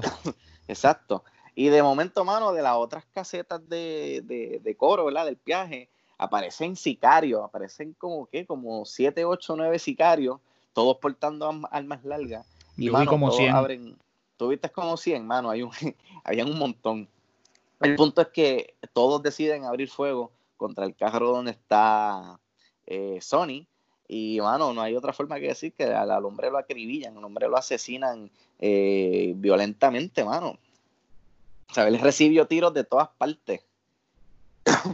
Yo me imagino, ¿verdad? No lo enseñan, pero yo supondría que el, que el pobre cajero que se engangotó también tuvo que haber cogido un tiro, porque al final yo creo, de la escena... Yo creo que el, el, tipo estaba también en el bolsillo. Yo lo que único que me pregunté fue por qué el tipo no puso reversa, mano. Eso era un momento, bueno, yo entiendo que un momento de desesperación tú ves esto, pero yo clavaba la reversa y vámonos. mano, a lo mejor el de los primeros tipos, bueno, es posible sí, porque después él se baja así moribundo y él, él, él, ¿verdad? él está parado y sigue cogiendo los, los, los, los balazos hasta que cae al piso. Mano, el tipo lo, lo, lo, lo acribillan. Que mientras, este, ¿verdad? Aquí brincamos entonces allá a, a Sicilia, Italia. Eh, vemos a, a, Michael, ¿verdad? Que está, eh, ¿verdad? Su nueva vida, acostumbrándose, acoplándose a, a, a, su, a su vida allá en Sicilia vemos que va, él tiene como que estos dos... Eh, Vamos a decir que son unos bodyguards. Sí, exacto, son como dos, dos, dos compinches que, que, que lo acompañan y, y, están todos armados. Y, mano, él está caminando, ¿verdad? Un, un día, ¿verdad? Con ellos y se encuentra esta muchacha hermosa, eh, italiana, tienen, cruzan miradas. Eh, es como un amor a primera vista. Entonces, ahí ellos van a una barra y está el dueño de la barra hablando y los dos compinches le dicen, oye, eh, nosotros vimos a esta mujer que tenía un traje de este color y, ay, Dios mío, qué hermosa era. Y el, el, el dueño del bar, del, del bar ¿verdad? Se, se, levanta molesto y se va y tú escuchas que hay una discusión y hay un montón de mujeres hablando y ahí ellos se dan de cuenta que la, la, la, mujer que habían visto en el campo no es nada más y nada menos que su hija, la hija de, de, este don, y ellos como que la empezaron a hablar mal, no, bueno, empezaron a faltarle el respeto, porque no, no estaban, simplemente estaban fantaseando, porque lo menos que pensaban era que, que esa mujer iba a ser la, la hija de, de, esta persona con quien estaban hablando. Entonces Michael empieza a, a decirle, mira, este, al, al, viejo, le dice, mira, yo, yo estoy aquí en Italia escondido, yo vengo de la familia Corleone, allá en Estados Unidos hay muchas familias que están buscándome aquí en Italia y pagarían por, por, por información de saber dónde yo estoy. Y yo lo veo de dos formas. Tu hija se va a quedar sin papá porque esa gente van a venir aquí a buscarme cuando tú le digas que tú, ¿verdad? Me viste, de seguro te van a matar a ti y pues, tu hija se va a quedar sin padre.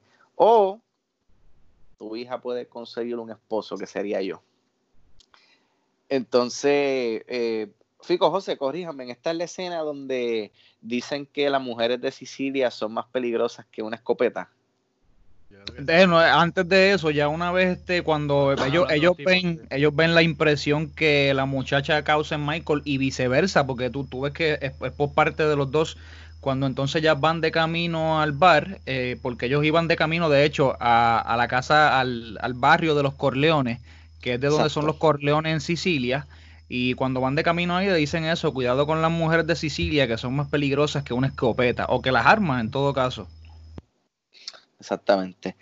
Y nada, vemos este montage que dura, es, igual o más largo que la boda al principio de la película, de Marco, Michael y Apolonia, que era aquel nombre de, la joven, eh, enamorándose, pero todo con respeto. Al principio era todo bien respetuoso. Michael iba a, las actividades familiares, ¿no? La familia bien grande, él iba y se, le se presentaba a todos los miembros de la familia, les regaló un, un, necklace, ¿verdad? Un, collar eh, de oro, bien, bien hermoso. Intercambiaban miradas, era una cosa bien, bien bonita, se tomaron sí, su tiempo. mano, exactamente. Entonces, nada, vemos que se casan, vemos la, luna de miel. Eh, y entonces, eh, Michael está un día en la casa con, con Apolonia. entonces llega esta persona, a, ¿verdad? Para conocido de, él, me imagino que de la familia Corleone, a darle la noticia de su hermano Sonny, ¿verdad? Que fue cruelmente asesinado. Y ahí él decide, mira, yo tengo que, yo tengo que volver, yo tengo que ir para Estados Unidos. Y esta persona le dice, no, es que tú tienes que volver porque las demás familias que te están buscando ya ellos saben que tú estás aquí. ¿Sabes? Ellos en cualquier momento van a llegar aquí a, matarte. Eso tú tienes que recoger tus cosas y, irte de nuevo para Estados Unidos. So, ahí vemos, ¿verdad? El corre-corre, le está recogiendo todo, a Polonia también. Entonces, él, él, nota que uno de los compinches está haciendo algo bien nebuloso y está como que escapándose. Y ahí él se, él se da cuenta, espérate, estos compinches que me estaban velando la espalda se me traicionaron, me vendieron. Y él va corriendo de nuevo a Polonia a decirle que se baje del carro. Y cuando a Polonia prende el carro, el, carro ¿verdad? tenía una bomba que era destinada para quitarle la vida a Michael, pues lamentablemente eh, le quita la, la vida a Polonia después de eso, de verdad, yo, yo me quería ir, yo no quería ver la película más nada. Mano, que, que, que... Ya para mí fue suficiente la, muerte de Apolonia. casi, casi no hablaba, ¿verdad? Pero eh, porque cuando él, le preguntó, ¿sabe? Como que habla, este, háblame, ella dice, I, I know, I know English, eh, Monday, eh, Saturday, Friday, era, era inocente, mano. Era, era bien, ella era bien inocente. Y pues eso es pues, parte de, del problema con la mafia que tenía, que tenía Michael. Hay una escena eh, eh, dentro de esto que la quiero resaltar porque me, impresionó mucho. Eh, luego del asesinato de, Michael, vemos esta secuencia de, Don Corleone cuando, cuando recibe la noticia de que su hijo pues, pues, falleció y lo vemos llorando. Pero hay, hay una escena en particular que es la que quiero tocar, que se ve eh, eh, Don Corleone entrando a lo que parece ser una, morgue, ¿no? Y está la persona a la cual le estaba pidiendo un favor al principio de la película, persona que José mencionó, ¿verdad? Que le está pidiendo este favor porque pues, a su hija pues, le dieron una pela y quiere venganza. Y Bonacera se llama el tipo. Exacto, entonces al final, ¿verdad? De ese encuentro, eh, Monacera le dice, ¿verdad? Si en algún momento tú necesitas un favor de mí, ¿sabes? Total confianza, ve y búscame, que yo, ¿sabes? Estamos en deuda. Y vemos a Don Corleone, ¿verdad? Con, el cadáver de su hijo y, él le dice, ve, tú te acuerdas, voy a tratar de imitarla como fijo y dice, tú te acuerdas, mi hijo, ¿verdad? Que tú me dijiste un favor, pues mira, yo necesito que tú me hagas un favor. Y ahí vemos que levanta la, la, sábana, vemos, ¿verdad? A su hijo Sony eh, con mil agujeros de, de los balazos y, Corleone, o sea, eh, la, la actuación de Marlon Brando en esta escena es para pelo, porque él, él como que no quiere mirar, pero está mirando ese dolor y esa agonía de ver a su hijo, eh, ¿verdad? Muerto, eh, hecho pedazo. Y él, él le dice a, a ¿verdad? A- ¿Cómo que se llama, José? Perdóname, se me olvidó el... A Bonacera, sí, que, el- él lo que quiere es que el hijo se vea lo mejor, lo más presentable posible para que su madre lo pueda ver con el, ¿verdad? O- open casket. Sí, él dice, yo quiero, ¿verdad? Eh, Yo no quiero que su mamá lo vea de esta manera. Y, mano, pero la forma en que Marlon Brando lo dice, lo- lo- los ojos, la mirada, mano, que- que hasta, hasta parece que, que- que está más destruido por eso, por estar pasando por eso que mataron a su hijo, que destruido por lo que él acaba de sobrevivir, eh, básicamente. O sea, que, que, para, que se siente así, que él está totalmente destruido porque le- y, y está llorando y lo dice, mira, mira cómo mataron a mi son y tú sabes. Y, y verdad esa escena está bien buena, en verdad. Y tú Sí, puedes ver también, hay muchas cosas, el director nos está diciendo muchas cosas aquí, al, al igual que el escritor, ¿sabes? Cuando nos presentan al, al compinche, como Robert le llama, que se está yendo, nos están diciendo, ¿sabes? Aquí no se puede confiar en nadie, ¿sabes? Y también nos están enseñando el dolor de un padre al perder su hijo, el mismo tipo que le estaba dando una bofeta a Johnny porque estaba llorando. Él experimentando un dolor nuevo en su vida, que es la pérdida de un hijo. ¿Sabe? Que podemos ver que cada personaje tiene un arco bien hecho. Y, y- y de hecho, ahora que tú dices eso, Rob, este Marlon Brando se queda con la pantalla cada vez que sale. ¿Sabe? El tipo tiene una presencia eh, eléctrica. Y él, y él de verdad, y por hecho, por eso sigue siendo considerado uno de los actores más icónicos de la historia del cine. ¿Sabe? Que tú como quiera puedes, puedes ver esta única película eh, de Marlon Brando. Digo, no es que sea la única de él, pero digo yo que tú puedes verla y usarla como referencia de lo buen actor que era el tipo. No, mano, definitivamente. eh, eh, yo recuerdo cuando ¿verdad? la estoy viendo por primera vez que a, a Don Corleone ¿verdad? Le, le disparan en la calle. Yo dije, oh, no puede ser, ¿sabes? Tan temprano. O sea, yo me quedé en el momento y dije, ah, pero yo hubiera querido haber visto más de, de Don Corleone, porque o sea, totalmente de acuerdo contigo. Cuando él está en pantalla es una presencia única que, o sea, tú no quieres quitarle los ojos de, de- de la pantalla, de la actuación que Marlon Brando eh, ¿verdad? trae en este papel, en esta película. Así que continuando con la trama rapidito, devastado ¿verdad? por la muerte de, Sony y al darse cuenta que los Tata- Tataglia se están controlando eh, ahora todo, ¿verdad? son dominantes, eh, Vito intenta ponerle fin a la disputa y, y hacen esta reunión eh, con todos los jefes de toda la familia y él asegura, ¿verdad? que a las cinco familias que él va a retirar su oposición a su negocio de heroína y va a renunciar a, a vengar el asesinato de Sony, ¿sabes? Como que está, está buscando hacer un truce, buscar paz, ¿sabes? Porque él sabe que, que esto va a ir de, de mal en peor. Entonces, de aquí brincamos, ¿verdad? Los, los famosos brincos que, que, que, estaba comentando al principio. Vemos a Michael, ¿verdad? Con su seguridad garantizada, que regresa a casa eh, para ingresar entonces al negocio familiar y lo vemos, ¿verdad? Eh, re- reencontrarse con, con, con Kay y ella, él le promete, ¿verdad? Que el negocio será legítimo dentro de cinco años y le propone, le propone matrimonio. Entonces, inclusive, pues tiene, tiene hijos con, con ella. Entonces, ¿verdad? Ya Don Vito, eh, Don Corleone ya está llegando al final de su vida y Fredo se está, se está, demostrando que, que es débil, demasiado débil. Michael decide entonces tomar las riendas de la familia, ser el jefe de, de la familia Corleone. Y él insiste en que, en que Tom eh, se mude a Las Vegas y se da su papel, eh, porque Vito considera que, que Tom no es un. O sea, él no está hecho para esto, él no está hecho para la guerra. Sí, él, él no, él no es un consejero de guerra, él, es- un, conseje- un consejero de tiempos de paz. Y de hecho, y antes de que continúes, y perdona que te interrumpa, también Vito estaba diciendo, una vez fueron a la reunión, que mediante, yo creo que fue, ¿verdad? Obviamente, el lenguaje corporal de, Van- de Barcini, que él pudo ver que no era entonces el, el Tataglia el que tenía problemas, sino que era Barcini el que verdaderamente tenía el problema con el que, con, ¿sabe? Con que él no compartiera sus contactos en el gobierno y demás. Así mismo. Así que, ¿verdad? Eh, Don Corleone, el, el- el viejo Vito, está de acuerdo en que, ¿verdad? Eh, no debería participar en lo que va a suceder. eh, ¿verdad? en las próximas batallas con, con las familias rivales. Entonces Michael viaja a, a, Las Vegas para comprar la participación de, de, de Green y en los casinos de la familia.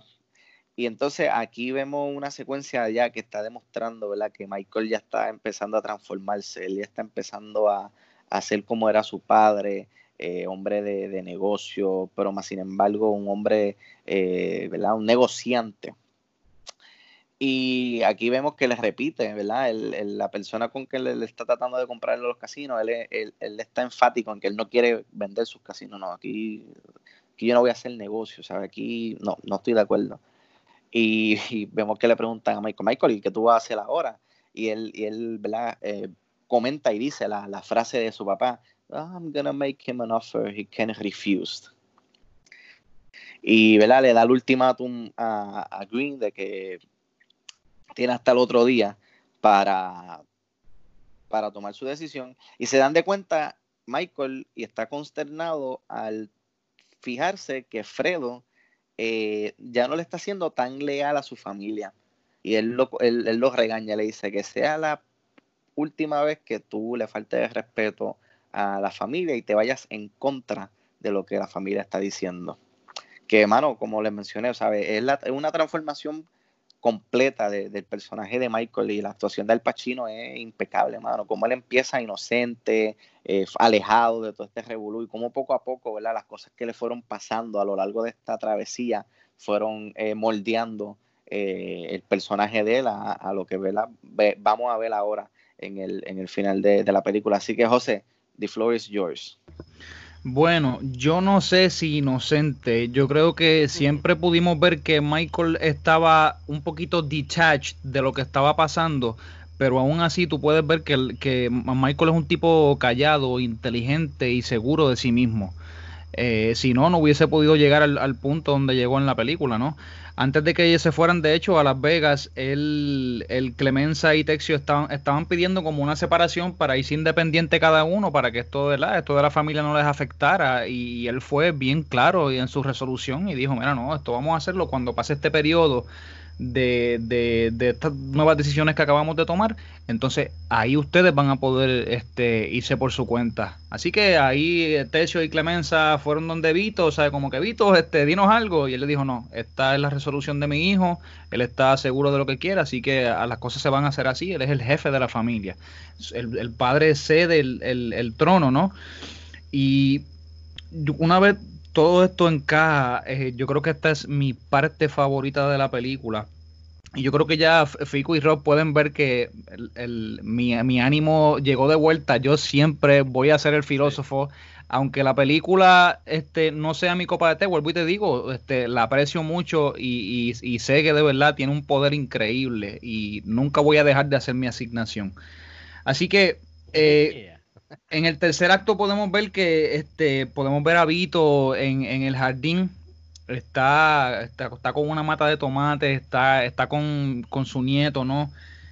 Están echándole agua, él está jugando, tú ves que está tratando de correr, pero lo podemos ver un poquito acongojado, asfixiado.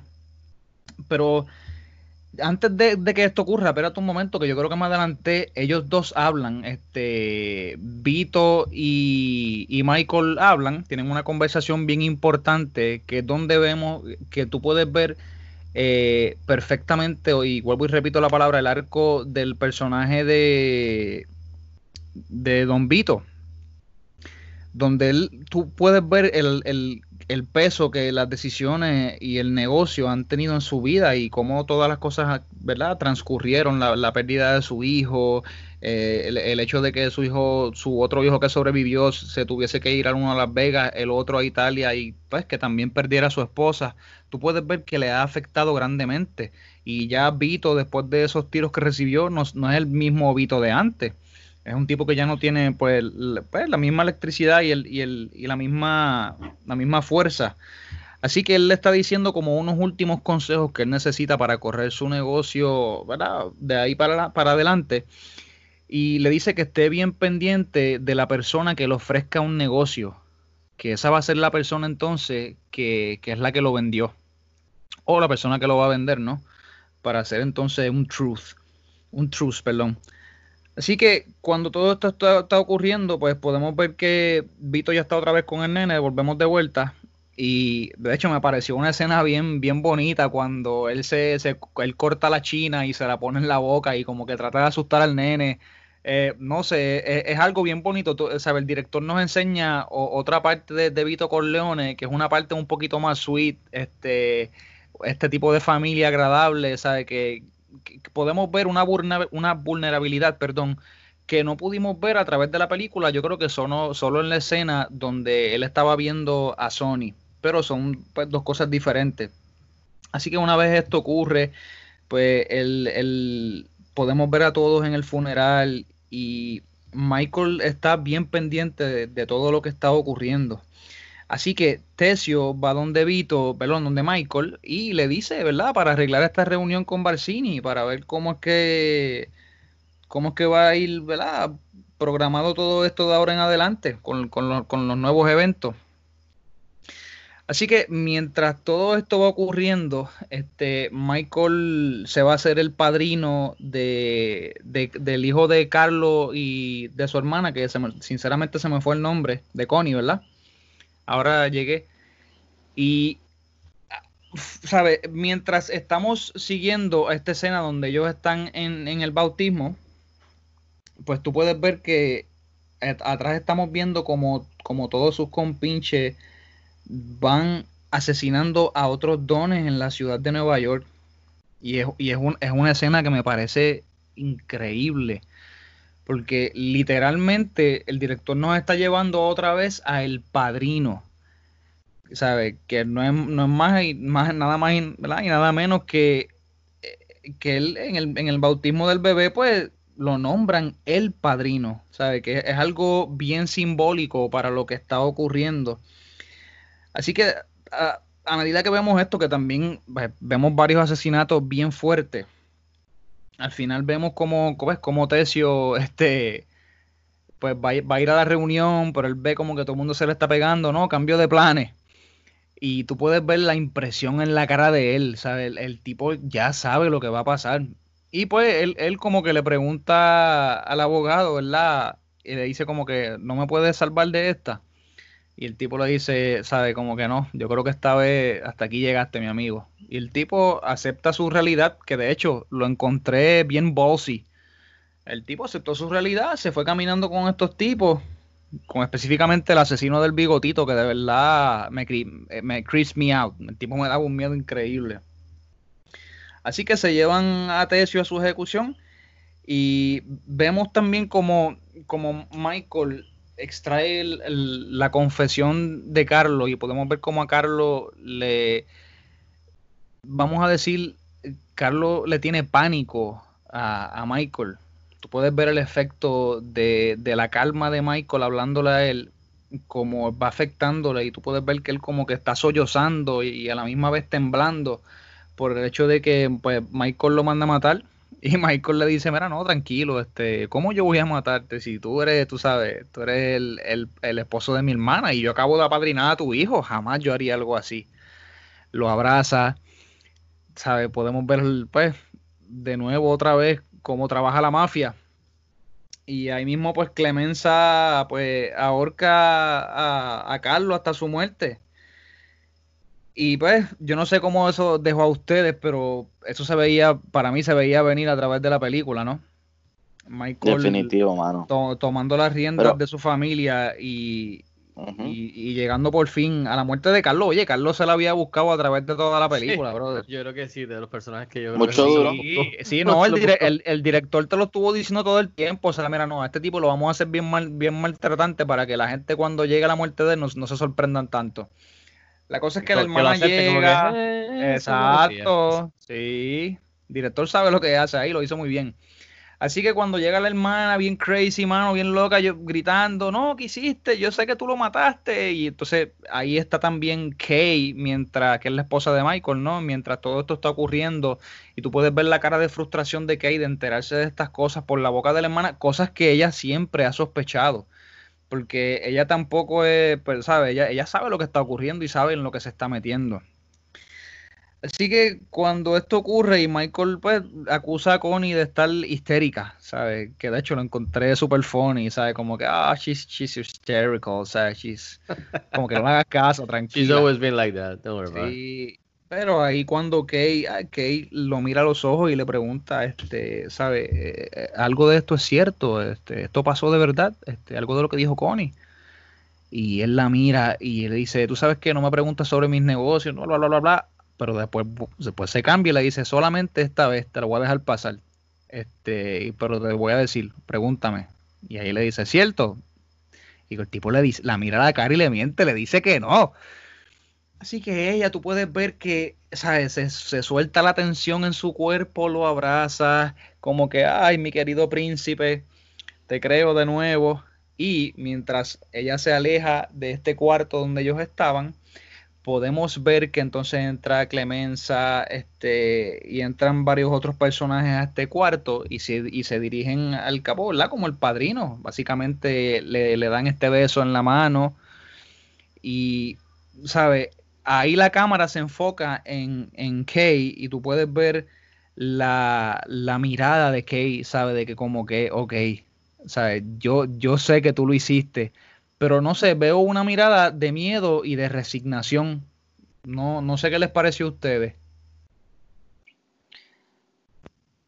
Mano, a mí, a mí me encantó ese último tiro, como la cámara se fue alejando del cuarto, enseñando la cara de ella, así como que, es como una mirada como que te quiero creer, pero al mismo tiempo no te creo. Uh -huh. Y, mano, ¿sabes? Ver, ¿sabe? ¿Qué, ¿Qué, más evidencia? ¿sabe? Estaba entrando la familia y se le estaban refiriendo como Don Corleone y le estaban haciendo, ¿verdad? El, el darle el beso en la mano, que es una seña de respeto, de, ¿verdad? Hacia, hacia, hacia el padrino. Eh, literalmente él es el padrino porque, ¿sabes? Se convirtió en el, en, en, en líder de, de, la mafia y también es el padrino de, del hijo de, de, su hermana. Así que, mano, ese último tiro eh, cierra perfectamente esta primera película y te deja con las ganas de seguir viendo más. O sea, cuando, cuando la, la, la, la, puerta cierra, que se va, ¿verdad? Face to Black, tú, dices como que, espérate, yo tengo que poner el próximo disco, yo tengo que ver cómo, cómo continúa esta historia, ¿sabes? Deja, cierra, esta, este, ese tiro cierra, como les dije, cierra la primera película, le da un fin a la película, pero también te deja eh, con la inquietud de que, ok, eh, Kate va a aceptar eh, lo que su marido le dijo, de que no, no, o sea, yo no hice esto, pero, ¿sabe? La, toda la evidencia está ahí, ¿sabe? Ella, ella debe saber, ella debe sospecharse. So, mano, de verdad que eh, yo creo que es uno de los mejores finales de, cualquier película que yo haya visto. No, este, como dice Rob, para mí esto es uno de los tiros más icónicos que existen, que es del cine, de, de, todos los tiempos, de que por lo menos yo he podido ver, eh, como el director toma ese, esa, esa básicamente despedido de momento de, de ellos dos, como dicen ustedes, de que le cree pero no le cree. Eh, y, la mirada eh, y de que ahora pues estamos entrando en una nueva etapa de lo que va a ser el resto de mi vida en donde como dice como, como menciona Rob literalmente cierra la película pero también tú puedes ver lo que es un cierre del capítulo de la relación de ellos o quizás se cierra la puerta en una relación en donde jamás va a volver a, a, a, ella confiar en él totalmente, ni, ni él va a confiar en ella totalmente. Él no puede hablarle de todos esos negocios y, y, y cosas que está haciendo, eh, porque para él prefiere no tenerla involucrada o quizás no quiere ni bregar con ella, porque sabe que ante los ojos de ella, pues eh, él, ella lo va a ver horrible a él. So, ve, vemos también un cierre de la relación de ellos de, de lo que quizás lo tuvieron que fue 100% puro, ha ido degradando al punto de que literalmente les van a cerrar la puerta a la cara y en la relación porque ella ahora literalmente va al sideline porque este tipo se va a meterle full en esto y su esposa y, y su hijo, qué sé yo, los que tengan en el futuro, los que no tenga, no, no pueden estar involucrados en esto y, él le va a seguir diciendo a él, no, yo soy de color de rosa y yo sé que, que ni tú me vas a creer, pero me lo vas te la vas a tener que chupar este, y ella pues se la va a tener que chupar si, si quiere tener la vida que tiene, el estilo de vida que tiene, pues y veremos en la segunda y la tercera cómo eso va, se va formando. Eh, ese tiro es icónico, este tercer acto, como dice eh, José, todo eso que el director va acomodando en cuestión del arco de, de Michael se va, va saliendo a flote y lo vamos dando frutos a cuando reemplaza a, su padre. Eh, es una historia clásica de, de, de alguien que, que, no tiene intención o no le interesa y por los cantazos de la vida termina eh, yéndose por esa, por esa ruta que eso mucha gente lo, lo, está viviendo, lo vive en diferentes situaciones. Obviamente no, no de, de, de, de la, la, mafia, pero este de, alguien reacio a terminar siendo el que, el que está en esa posición dando órdenes. Eh, podemos ver como a Michael hasta cierto punto se lo disfruta. Ve el respeto que José mencionó que no, no tuvo, que le daban, que quizás él mismo pensaba que él no se había ganado de cuando le decían gracias porque tú serviste en la guerra, eh, pues ahora los respetan, le tienen miedo. Eh, y se le basta un poco, se le sube a la cabeza eh, esto del poder, tú sabes, vemos, vemos que hay muchas posibilidades en la historia que se va a contar detrás de estas puertas que te están te están sacando como la audiencia, como el público. Yo siempre lo digo que te están, después de que este tipo te puso en el medio de, la, de las reuniones con Vito Corleone y viste ahora la formación de este nuevo padrino, y tú estás como que, diablo, ahora estamos con el nuevo Father, se, por fin, ahora es que esto está cabrón, y te dicen, lo siento, brother, tienes que salir ahora de la oficina o del cuarto como si fuera una... No eres permitido. Ya no, ya no eres, ya, y te, y te quitan y te, te cortan el, el press pass que tenía te quedas a fuerte y, al público le cierran literalmente en la cara las puertas eh, hasta la próxima vez que te dejemos entrar de nuevo en la secuela, si es que te dejamos. Yo siempre lo vi así, eh, como que diablo, me sacaron para afuera ahora como la esposa, me jodí, me quedé con la esposa jangueando, mientras allá, es que, mientras allá es que está la historia que está bien buena eh, de todo lo que están haciendo esta gente. So, mano, el segundo acto, el tercero acto, tú sabes eh, yo pienso que el primer acto es donde te introducen los muñequitos y lo que vamos a estar haciendo, como usualmente es. El segundo acto vemos eh, eh, cómo se alarga esto, pero más le damos un poquito más de, background a lo de lo de allá de Italia, lo que hizo hasta allá, lo que cómo todo el mundo estaba reaccionando a lo que pasó acá en, Nueva York.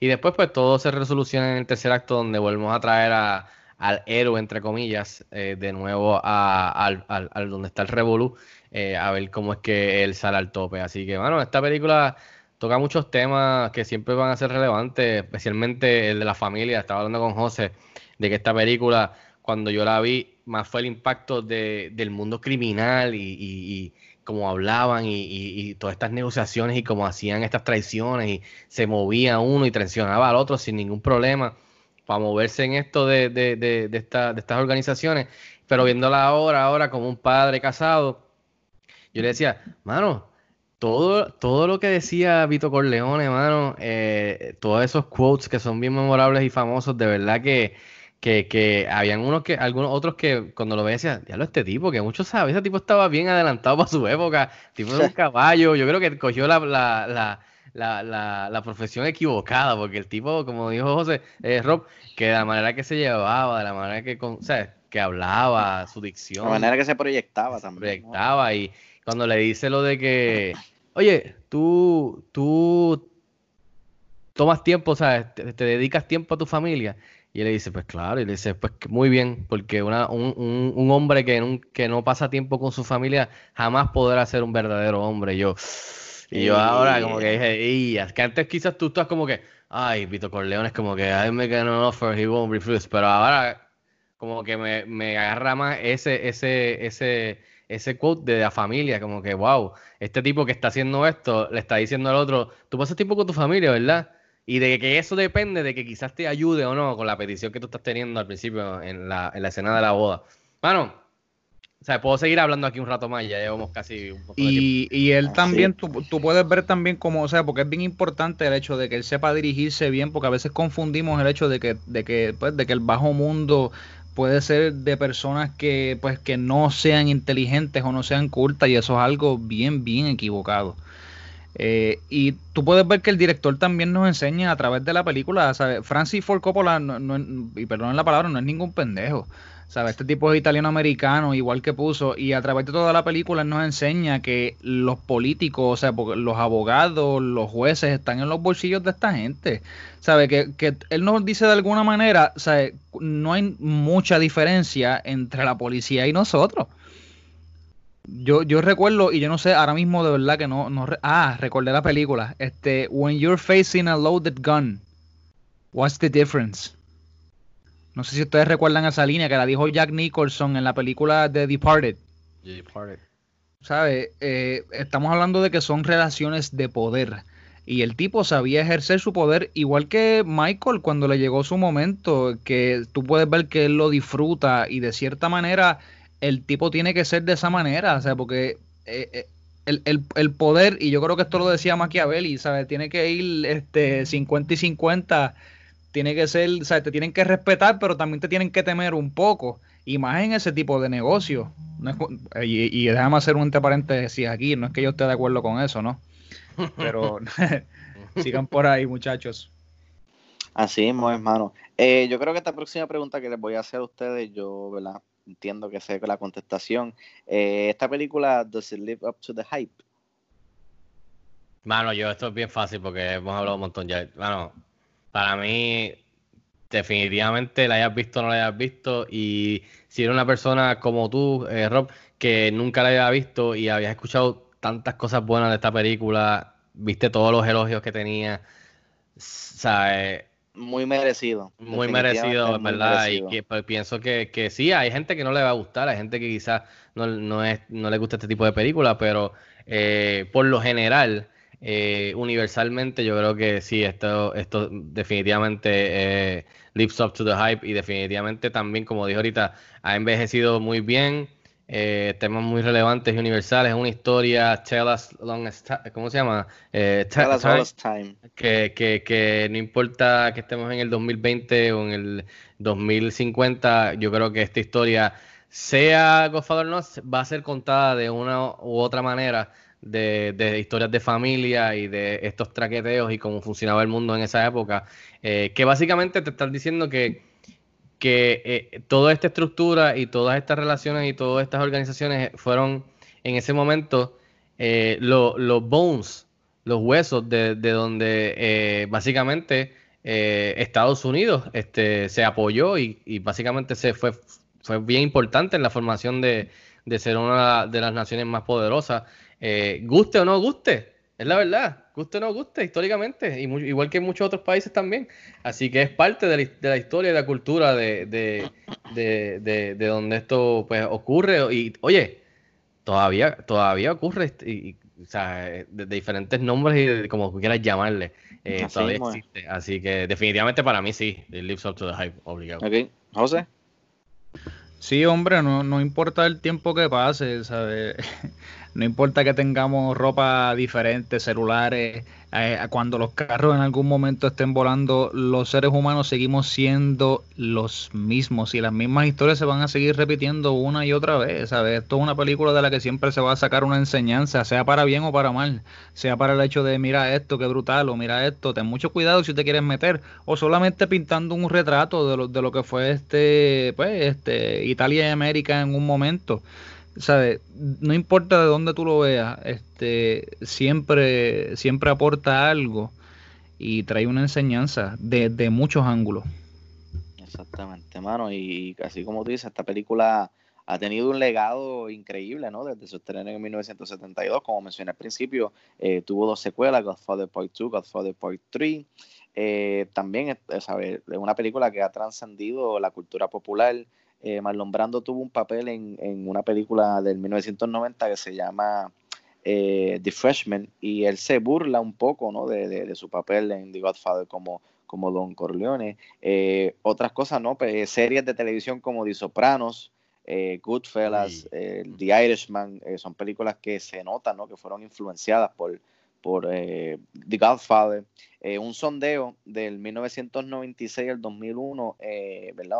mostró que casi 300 películas con cultura italiano-americana como mafioso fueron producidas desde el estreno de The Godfather, ¿sabes? Estaban promediando nueve películas eh, ¿verdad? de la cultura italiano-americana por año, nueve películas. Antes de esto, ¿sabes? Hacer, hacer una película de este índole era, era bien raro, ¿no?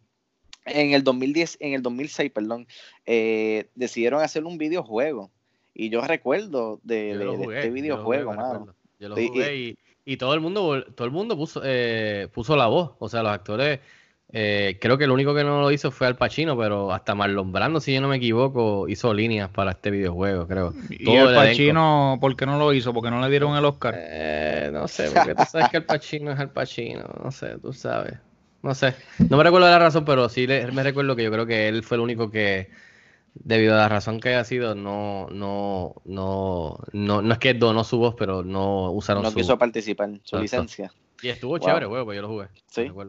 Entonces, ¿verdad? También ha sido eh, parodiada o ha tenido algún tipo de referencia en series de comedias como Los Simpsons, eh, Saturday Night Live. Eh, mano, ¿sabe? Podemos, podemos dedicarle un podcast completo al legado en la cultura popular de esta película, mano, porque son, son, es infinita, mano, hay montones.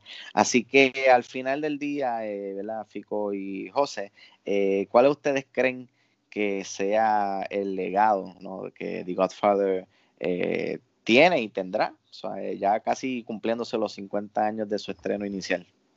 Bueno, yo creo que ahora mismo lo estamos viendo, o sea, mira lo que estamos haciendo aquí ahora mismo, tú acabas de mencionar el hecho de que las películas, y, y, y, saben qué, también esto ha sido una queja a, través de los años, ¿sabes? Las películas de mafia no se acaban. No, es, como que siguen, siguen, tiros, tiros, tiros, tiros. Llega el momento, y, ahí es donde quería entrar con ustedes, el por qué estas películas no son mi copa de té. Es porque una vez se hizo esto, ¿sabes? Ya la rueda se inventó, ¿sabes? Ya, ¿qué más, qué más, sea, qué más vas a hacer? ¿Sabes? De, de cuántos ángulos vas a presentarnos esta historia? Así que eh, llega el momento que para mí, sea, para mí se hace difícil, ¿sabes? Cada vez que son tipos de películas nuevas de este tema, yo sentarme a verla es, eh, eh, eh, de verdad me, me, me toma, me toma mucho. Pero, vuelvo y te digo, es, por el hecho de que ya la rueda fue inventada, ¿sabes? Ya se hicieron estas grandes películas y yo creo que las mejores películas de este género ya, ya fueron hechas, no importa cuánto más veamos. La, las películas pues ya fue hecha. Así que sí, el, legado de, Godfather, este, él sigue allá arriba, sigue estando en el trono. Yo creo que, esta película eh, en dos años van a cumplir 50 años, vamos a volver nuevamente a ver una ola en los medios celebrando estos 50 años, quizás un release que esta película creo que la última vez la, sacaron en Blu-ray no ha salido en 4K, por ejemplo, o el próximo formato que, exista. So, quizás la vuelven a sacar con, otro pietaje no, nunca había visto, nunca, que nunca se había visto antes, otros behind the scenes, pero quizás la saquen en, 4K, en digital. O sea que vamos a ver una ola en los próximos dos años nuevamente, vamos a ver un montón de think pieces, un montón de artículos eh, del legado de esto, así que definitivamente en los próximos años vamos a ver eh, una ola nueva de, de retrospección sobre The Godfather eh, nosotros pues nos vamos adelante y lo hacemos desde ahora. Pero esta película, mano, I mean, eh, en el 72 yo la vi cuando era chamaquito, estamos hablando de ella ahora ya en el 2020. Yo le, lo, en cuestión del legado, yo creo que de las que hemos hablado, es una de las películas que de verdad yo creo que es de las más que va a durar porque toca temas que o sea, como dijimos ya, como hablamos, o sea, que son bien universales, bien relevantes, no importa si estás en la época de que no seas de cine sin, sin, sin, sin, sin, sonido, en blanco y negro, o como dice José, con los, con los carros que estén volando ya mismo. I mean, no importa, es, relevante y la gente. Y, quería, y quería entonces hablar, decir lo contrario, pero no en, cuestión de, llevarle la contraria a José, sino de que yo entiendo lo que le está diciendo, de que de verdad que honestamente dentro de este género, si quieres coger esta película la segunda, ya esto ya se hizo, tú sabes, ¿por qué hacerlo? Y yo puedo entender eso, pero al mismo tiempo creo que yo diría que todas estas películas se siguen haciendo porque a la gente le encanta ver estas películas. Se sienten conectadas y apegadas y es que ellos van al cine a verla o la rentan y hacen dinero. So, Y es que como, es como también ha dicho Tarantino, ¿sabes? Violence sells, ¿sabes? La violencia vende. Esto siempre va a gustar, mi amigo. Esto es dinero, esto es un negocio al fin y al cabo. Y, y creo que conecta con la gente, quizás no es porque estás tocando los mismos beats, de que sí, esta persona hace esto, va ascendiendo, matan a este, traicionan al otro, mira cómo mataron a este, mira cómo se deshacieron de- del cuerpo en esta película, cómo lo hacían aquí, cómo lo hacían allá. Creo que es más por los personajes, cómo están escritos, cómo son personificados por los actores de esa época, eh, las conexiones entre, entre Creo que eso es lo que la gente se enamora, además añade qué tipo de violencia se usa en esa película, porque hay diferentes tipos de películas de, de esto de, de la mafia. Eh, al igual de que hay buenas películas y hay películas que son horribles de este, de este género, como en cualquier otro género. Pero eso, eso que tú que dices, José, creo que también tú lo puedes aplicar a cualquier otro género, que quizás no es tu cup of tea como horror. ¿Por qué van a seguir haciendo el mismo de esto de una niña que, que contesta el teléfono y, y- se mete, abre la puerta a un sitio oscuro cuando no debería abrir la puerta? Pues, pero es porque así son las películas, a la gente le gusta ver eso, aunque lo han hecho mil veces. Así que es- es- depende de, de, de, de- si está bien hecho, va a seguir, va a seguir, lo van a seguir haciendo, conecta con la gente, les gusta ver esta, esto el, estos rise and falls de, de- estos personajes, eh, como después vamos a ver en la trilogía. Eh, o sea, es algo que, que el legado para mí de esta película, yo pienso que es de las que hemos hecho, es de las más seguras que yo veo eh, en, en- el futuro, definitivamente. Mano, estoy totalmente de acuerdo con ustedes dos. Esta película, mano, ¿qué, qué, qué más se puede decir que ya no hayamos hecho en las últimas dos horas? ¿Sabes? Esta película es monumental, eh, es un stepping stone, yo creo que, que en la historia de- de- del cine. Eh, personalmente tengo que decir que de todas las películas que hemos tocado, el Throwback está, yo creo que es mi favorita, mano, ¿sabes? Por en sí. Antes era Back to the Future, pero es que Eh, la forma en que esta película está dirigida, está escrita, está actuada, mano, es, es casi perfecta.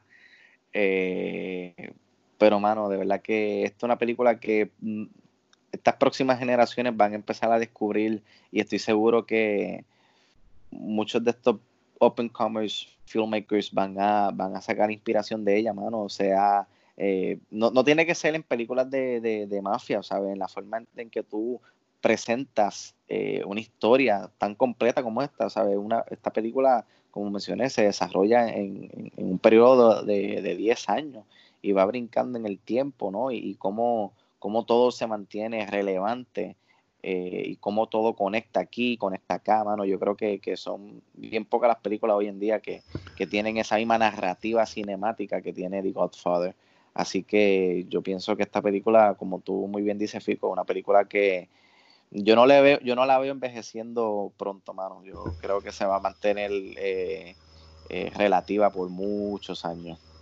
Y de hecho, partiendo de eso que tú dices, este, y te- tengo que estar totalmente de acuerdo, es por eso que la película brilla, porque la película se, sabe, se centra en estos personajes y estudia sus vidas. Sea, que tú, si comparamos con otras películas, simplemente es como dice Fico, pues nos presentan, eh, pues mira, matamos a este, este está acá, matamos a este otro acá. Son, son situaciones donde no estamos viendo un arco bien desarrollado. Y volvemos, por eso es que The Godfather sigue brillando por encima de un montón de películas del mismo género. Es lo mismo que pasó con, con The Irishman, que, ¿verdad? Y no, y no quiero entrar aquí en comparaciones, pero sí en el hecho de que The Irishman es este tipo de película, pero es una película que también se toma su tiempo con un personaje, desarrolla, lo desarrolla muy bien y al fin, o sea, tú, tú no tienes que mm, otra reacción que no sea, ¿sabes? Totalmente mesmerized, imp- impresionado, porque de verdad eh, eh, es algo bien increíble. Y, algo que, tú mencionaste, Rob, que, que me da, me da, que me, que tengo que, que, subrayarlo básicamente, es que parte de que yo pienso que este legado, eh, y bastante de la razón de que yo pienso que este- el legado de esta película está bastante segura, en- básicamente de las que hemos hablado, de, las más que está segura, es debido a que si tú tenías duda alguna de esta película, la secuela ayuda a cementar y a ayudar ese legado que va a continuar. Incluso, por más que tengas que decir o no, como cierra también la trilogía con que, de que es una trilogía. O sea que no tan solo en una película, y mira todo lo que tenía a su favor, viene esta segunda, que mucha gente hasta piensa que es mejor que esta primera, y es debatible. Y después vienen y le dicen, no, es una trilogía, so, tienes una trilogía de The Godfather, con los mismos actores, ninguno se fue, ninguno se, que sea, no pasó nada, no se fue porque quería dinero, o sea, no lo reemplazaron como pasa hoy día mucho. Básicamente el mismo elenco, y es una trilogía ahora, el, el hecho de que tenga una secuela tan brutal y tenga y que se haya forma- formalizado en una trilogía, eso ayuda a que se proteja igual que la Back to the Future, igual que la Alien, igual que la, cualquier otra trilogía que, hablemos en el futuro, eh, que, se, que se ayude a que sean varias películas como Star Wars, eh, ayuda a que ese legado siga aún más todavía y lo multipliques por, por las tres películas. eh, así que pienso que eso también ayuda un montón eh, de que sea una trilogía y que la secuela es una de las mejores secuelas de todos los tiempos. Así mismo es. Así que muchachos, antes de, ¿verdad? De- de despedirnos y algún último eh, mensaje que quieran hablar de esta película, algún último comentario que quieran decir de- del maravilloso pick que yo, o sea, tomé la decisión correcta eh, al, al- Oye, Rob, le, hemos, le hemos dedicado dos horas a- a- a- al padrino. al padrino, mano. Y no, te- Y- y, no te- y no hemos contado con la opinión de Luis, que no pudo estar con nosotros, y no estamos aquí cuatro. así mismo es. Sí, pero nada. Yo, yo no tengo mucho que añadir. Este tremendo No. pick. Te aplaudo, Rob. Muy bien creciste hoy como persona, como cinéfilo. Eres mejor persona. Eh, estás ya, te, te dejamos entrar en nuestra mafia de, de throwback. Eres Eh, admitido al Valhalla. Gracias, ah, gracias, Eh, gracias. así que bienvenido, este, y buen pick, tremendo pick, de, de verdad, tremendo peliculón, de las mejores películas de todos los tiempos, de verdad que sí. Definitivo, definitivo. Así que nada, eh, José, nada, estamos bien. Igualmente para ti, mi hermano. Te, gracias. felicito. Gracias, brother, gracias. Eh, así que nada, ese fue el pick con la letra G, The Godfather. Eh, sin duda alguna, como hemos dicho en las últimas dos horas, es una de las mejores películas de todos los tiempos del cine. Así que el próximo pick. La próxima letra es la letra H y le pertenece a Luis. eh. Luis no está aquí con nosotros, pero eh, Luis nos hizo llegar este audio formalizando su pick. Así que, Luis, ¿qué película tenemos que ver en el próximo capítulo de Throwback? Pues sí, Fico, gracias por compartir con nosotros esa historia sobre tu adicción por la Coca-Cola en la juventud. Eh, saludos a los compañeros, saludos al público. Estoy aquí desde un búnker subterráneo para compartirles que la próxima película que vamos a analizar en Throwback es la película del 2001 eh, del género de las artes marciales llamada Hero, eh, protagonizada por Jet Li. Eh, la escogí yo, eh, para mí es una obra de arte de verdad de mis favoritas ever. Eso es un tema común cuando escogemos aquí, así que es como nombrarlo y de suerte me tocó la H, así que al que no la haya visto yo se la recomiendo, se ponga el día con nosotros porque es demasiado bonita. Y si vieron Parasite, o ya saben leer subtítulos, así que tiren para adelante. Gracias, Corilla, nos vemos pronto. Bye, ¡Ea! ¡Wow! Hero, Ahora, nice. Aquí fue. Nice. Eh, tremendo pick, Luis. Eh, para, quiero hacer esta salvedad rápido porque yo sé que esta es la pregunta, eh, ¿verdad? Que, que todo el mundo se está preguntando. Yo la vi, ya, ya la he visto. Así que, Muy bien, muy bien. Sí. No recuerdo mucho de ella, pero, pero sí la vi, sí la vi. Ya lo terminamos en high este episodio, eh, perfecto. Sí, no, porque es que buenísimo. la última semana he estado eh, decepcionante y quiero, o sea, este, este episodio tiene que ser eh, Perfecto. Cinco. como, como The Godfather, exactamente. Así que, muchachos, lo logramos. We did it, The Godfather. Así que tenemos, así que recuérdense que asignación, si no la han visto o si ya la vieron, vuelvan a revisitarla, la película de Hero eh, con. Jet Li del 2002. Eh, véanla eh, y entonces pues vamos a estar grabando ese episodio, si Dios quiere, con Luis para que salga la semana que viene, así que tienen asignación. Eh, y si nunca llegaron a ver Godfather, véanla este, y después pues escuchen este episodio que acabamos de, grabar aquí. Eh, oye, y si eres de las personas como yo que nunca la haya visto, eh, déjanos saber eh, tu opinión, saber qué te pareció esta película, si te gustó o no te gustó, estás de acuerdo con todo lo que dijimos. Eh, queremos saber, queremos saber sus opiniones porque pues, hacemos este podcast eh, no es tan solo ¿verdad? para revisitar películas, sino para que nuestros fans eh, que quizás no han visitado estas películas, pues que las vean por primera vez y no así como yo amplié mi, mi, conocimiento cinéfilo, pues ustedes lo amplíen también y pues nos dejen saber su opinión de esta, de esta película. Así que nada, Fico, este, take it away y, y llévanos hasta casa. Pues mira, este, nada, gracias a todos los que están, han estado escuchando estas últimas dos horitas. Eh, no fue planeado hablar tanto, pero eso es lo que pasa cuando las películas son tan buenas. Así que, eh, así que gracias por escuchar. Eh, si está escuchando por primera vez, muchas gracias. Nada, este José, ¿dónde te pueden seguir? En las redes sociales. Me puedes conseguir en Twitter y en Instagram bajo Soy José Mora. Gracias, José, por estar con nosotros y compartir un ratito. Rob, ¿dónde te pueden seguir? Pues mira, a mí me puedes seguir la petición popular en mi nuevo Instagram, mi nuevo Twitter, Bobby Bab, no, Bobby Bab PR, no me, es que es nuevo. No me acostumbro, ahorita me... Bobby Bob. Bobby Bab PR. Esta semana me tagueaste y yo decía, ¿quién carajo es Bobby Bob? ah, ese es Rob, ok. este... Ustedes recuerdan a, Bobby, Bobby era el que tenía como un, como un, como un triciclo era, era uno, unos muñequitos que daban en la televisión local. Creo que sí pero que no me acostumbro al, nuevo eh, tag de este. Eh, anyways, eh, a mí me pueden seguir en las redes sociales como Fico Canjiano, a Cinexpress los pueden seguir en las redes sociales Facebook, Instagram, Twitter, etcétera, como Cinexpress PR, la página principal es cinexpresspr.com. Este podcast te puedes suscribir eh, al podcast regular y también a Throwback. Tenemos dos podcasts en el mismo canal. Eh, pueden encontrarlos bajo Cinexpress PR, también bajo Cinexpress eh, Throwback. van a conseguir este, también reseñas por ahí, entrevistas. te suscribe y cuando en tu plataforma favorita de podcast, pues te va a dejar saber que hay un episodio nuevo como este y así nos puedes escuchar mientras estás haciendo ejercicio, mientras estás fregando, estás limpiando la casa, lo que sea. Eh, así que puedes pasar un ratito con nosotros hablando de cine. Así que gracias a todos nuevamente por estar con nosotros eh, en Cine Express Throwback, episodio número 8. Eh, ya saben, asignación, la próxima película es con la letra H, es Hero, con el actor Jet Li que debutó en el 2002. Así que esa es la asignación para la semana que viene. Nuevamente de parte del equipo de Cine Express, José, Rob, Luis y yo. Eh, le, le, damos las gracias nuevamente y espero, esperemos que estén bien con sus familias y hasta la próxima. Quédense en sus casas.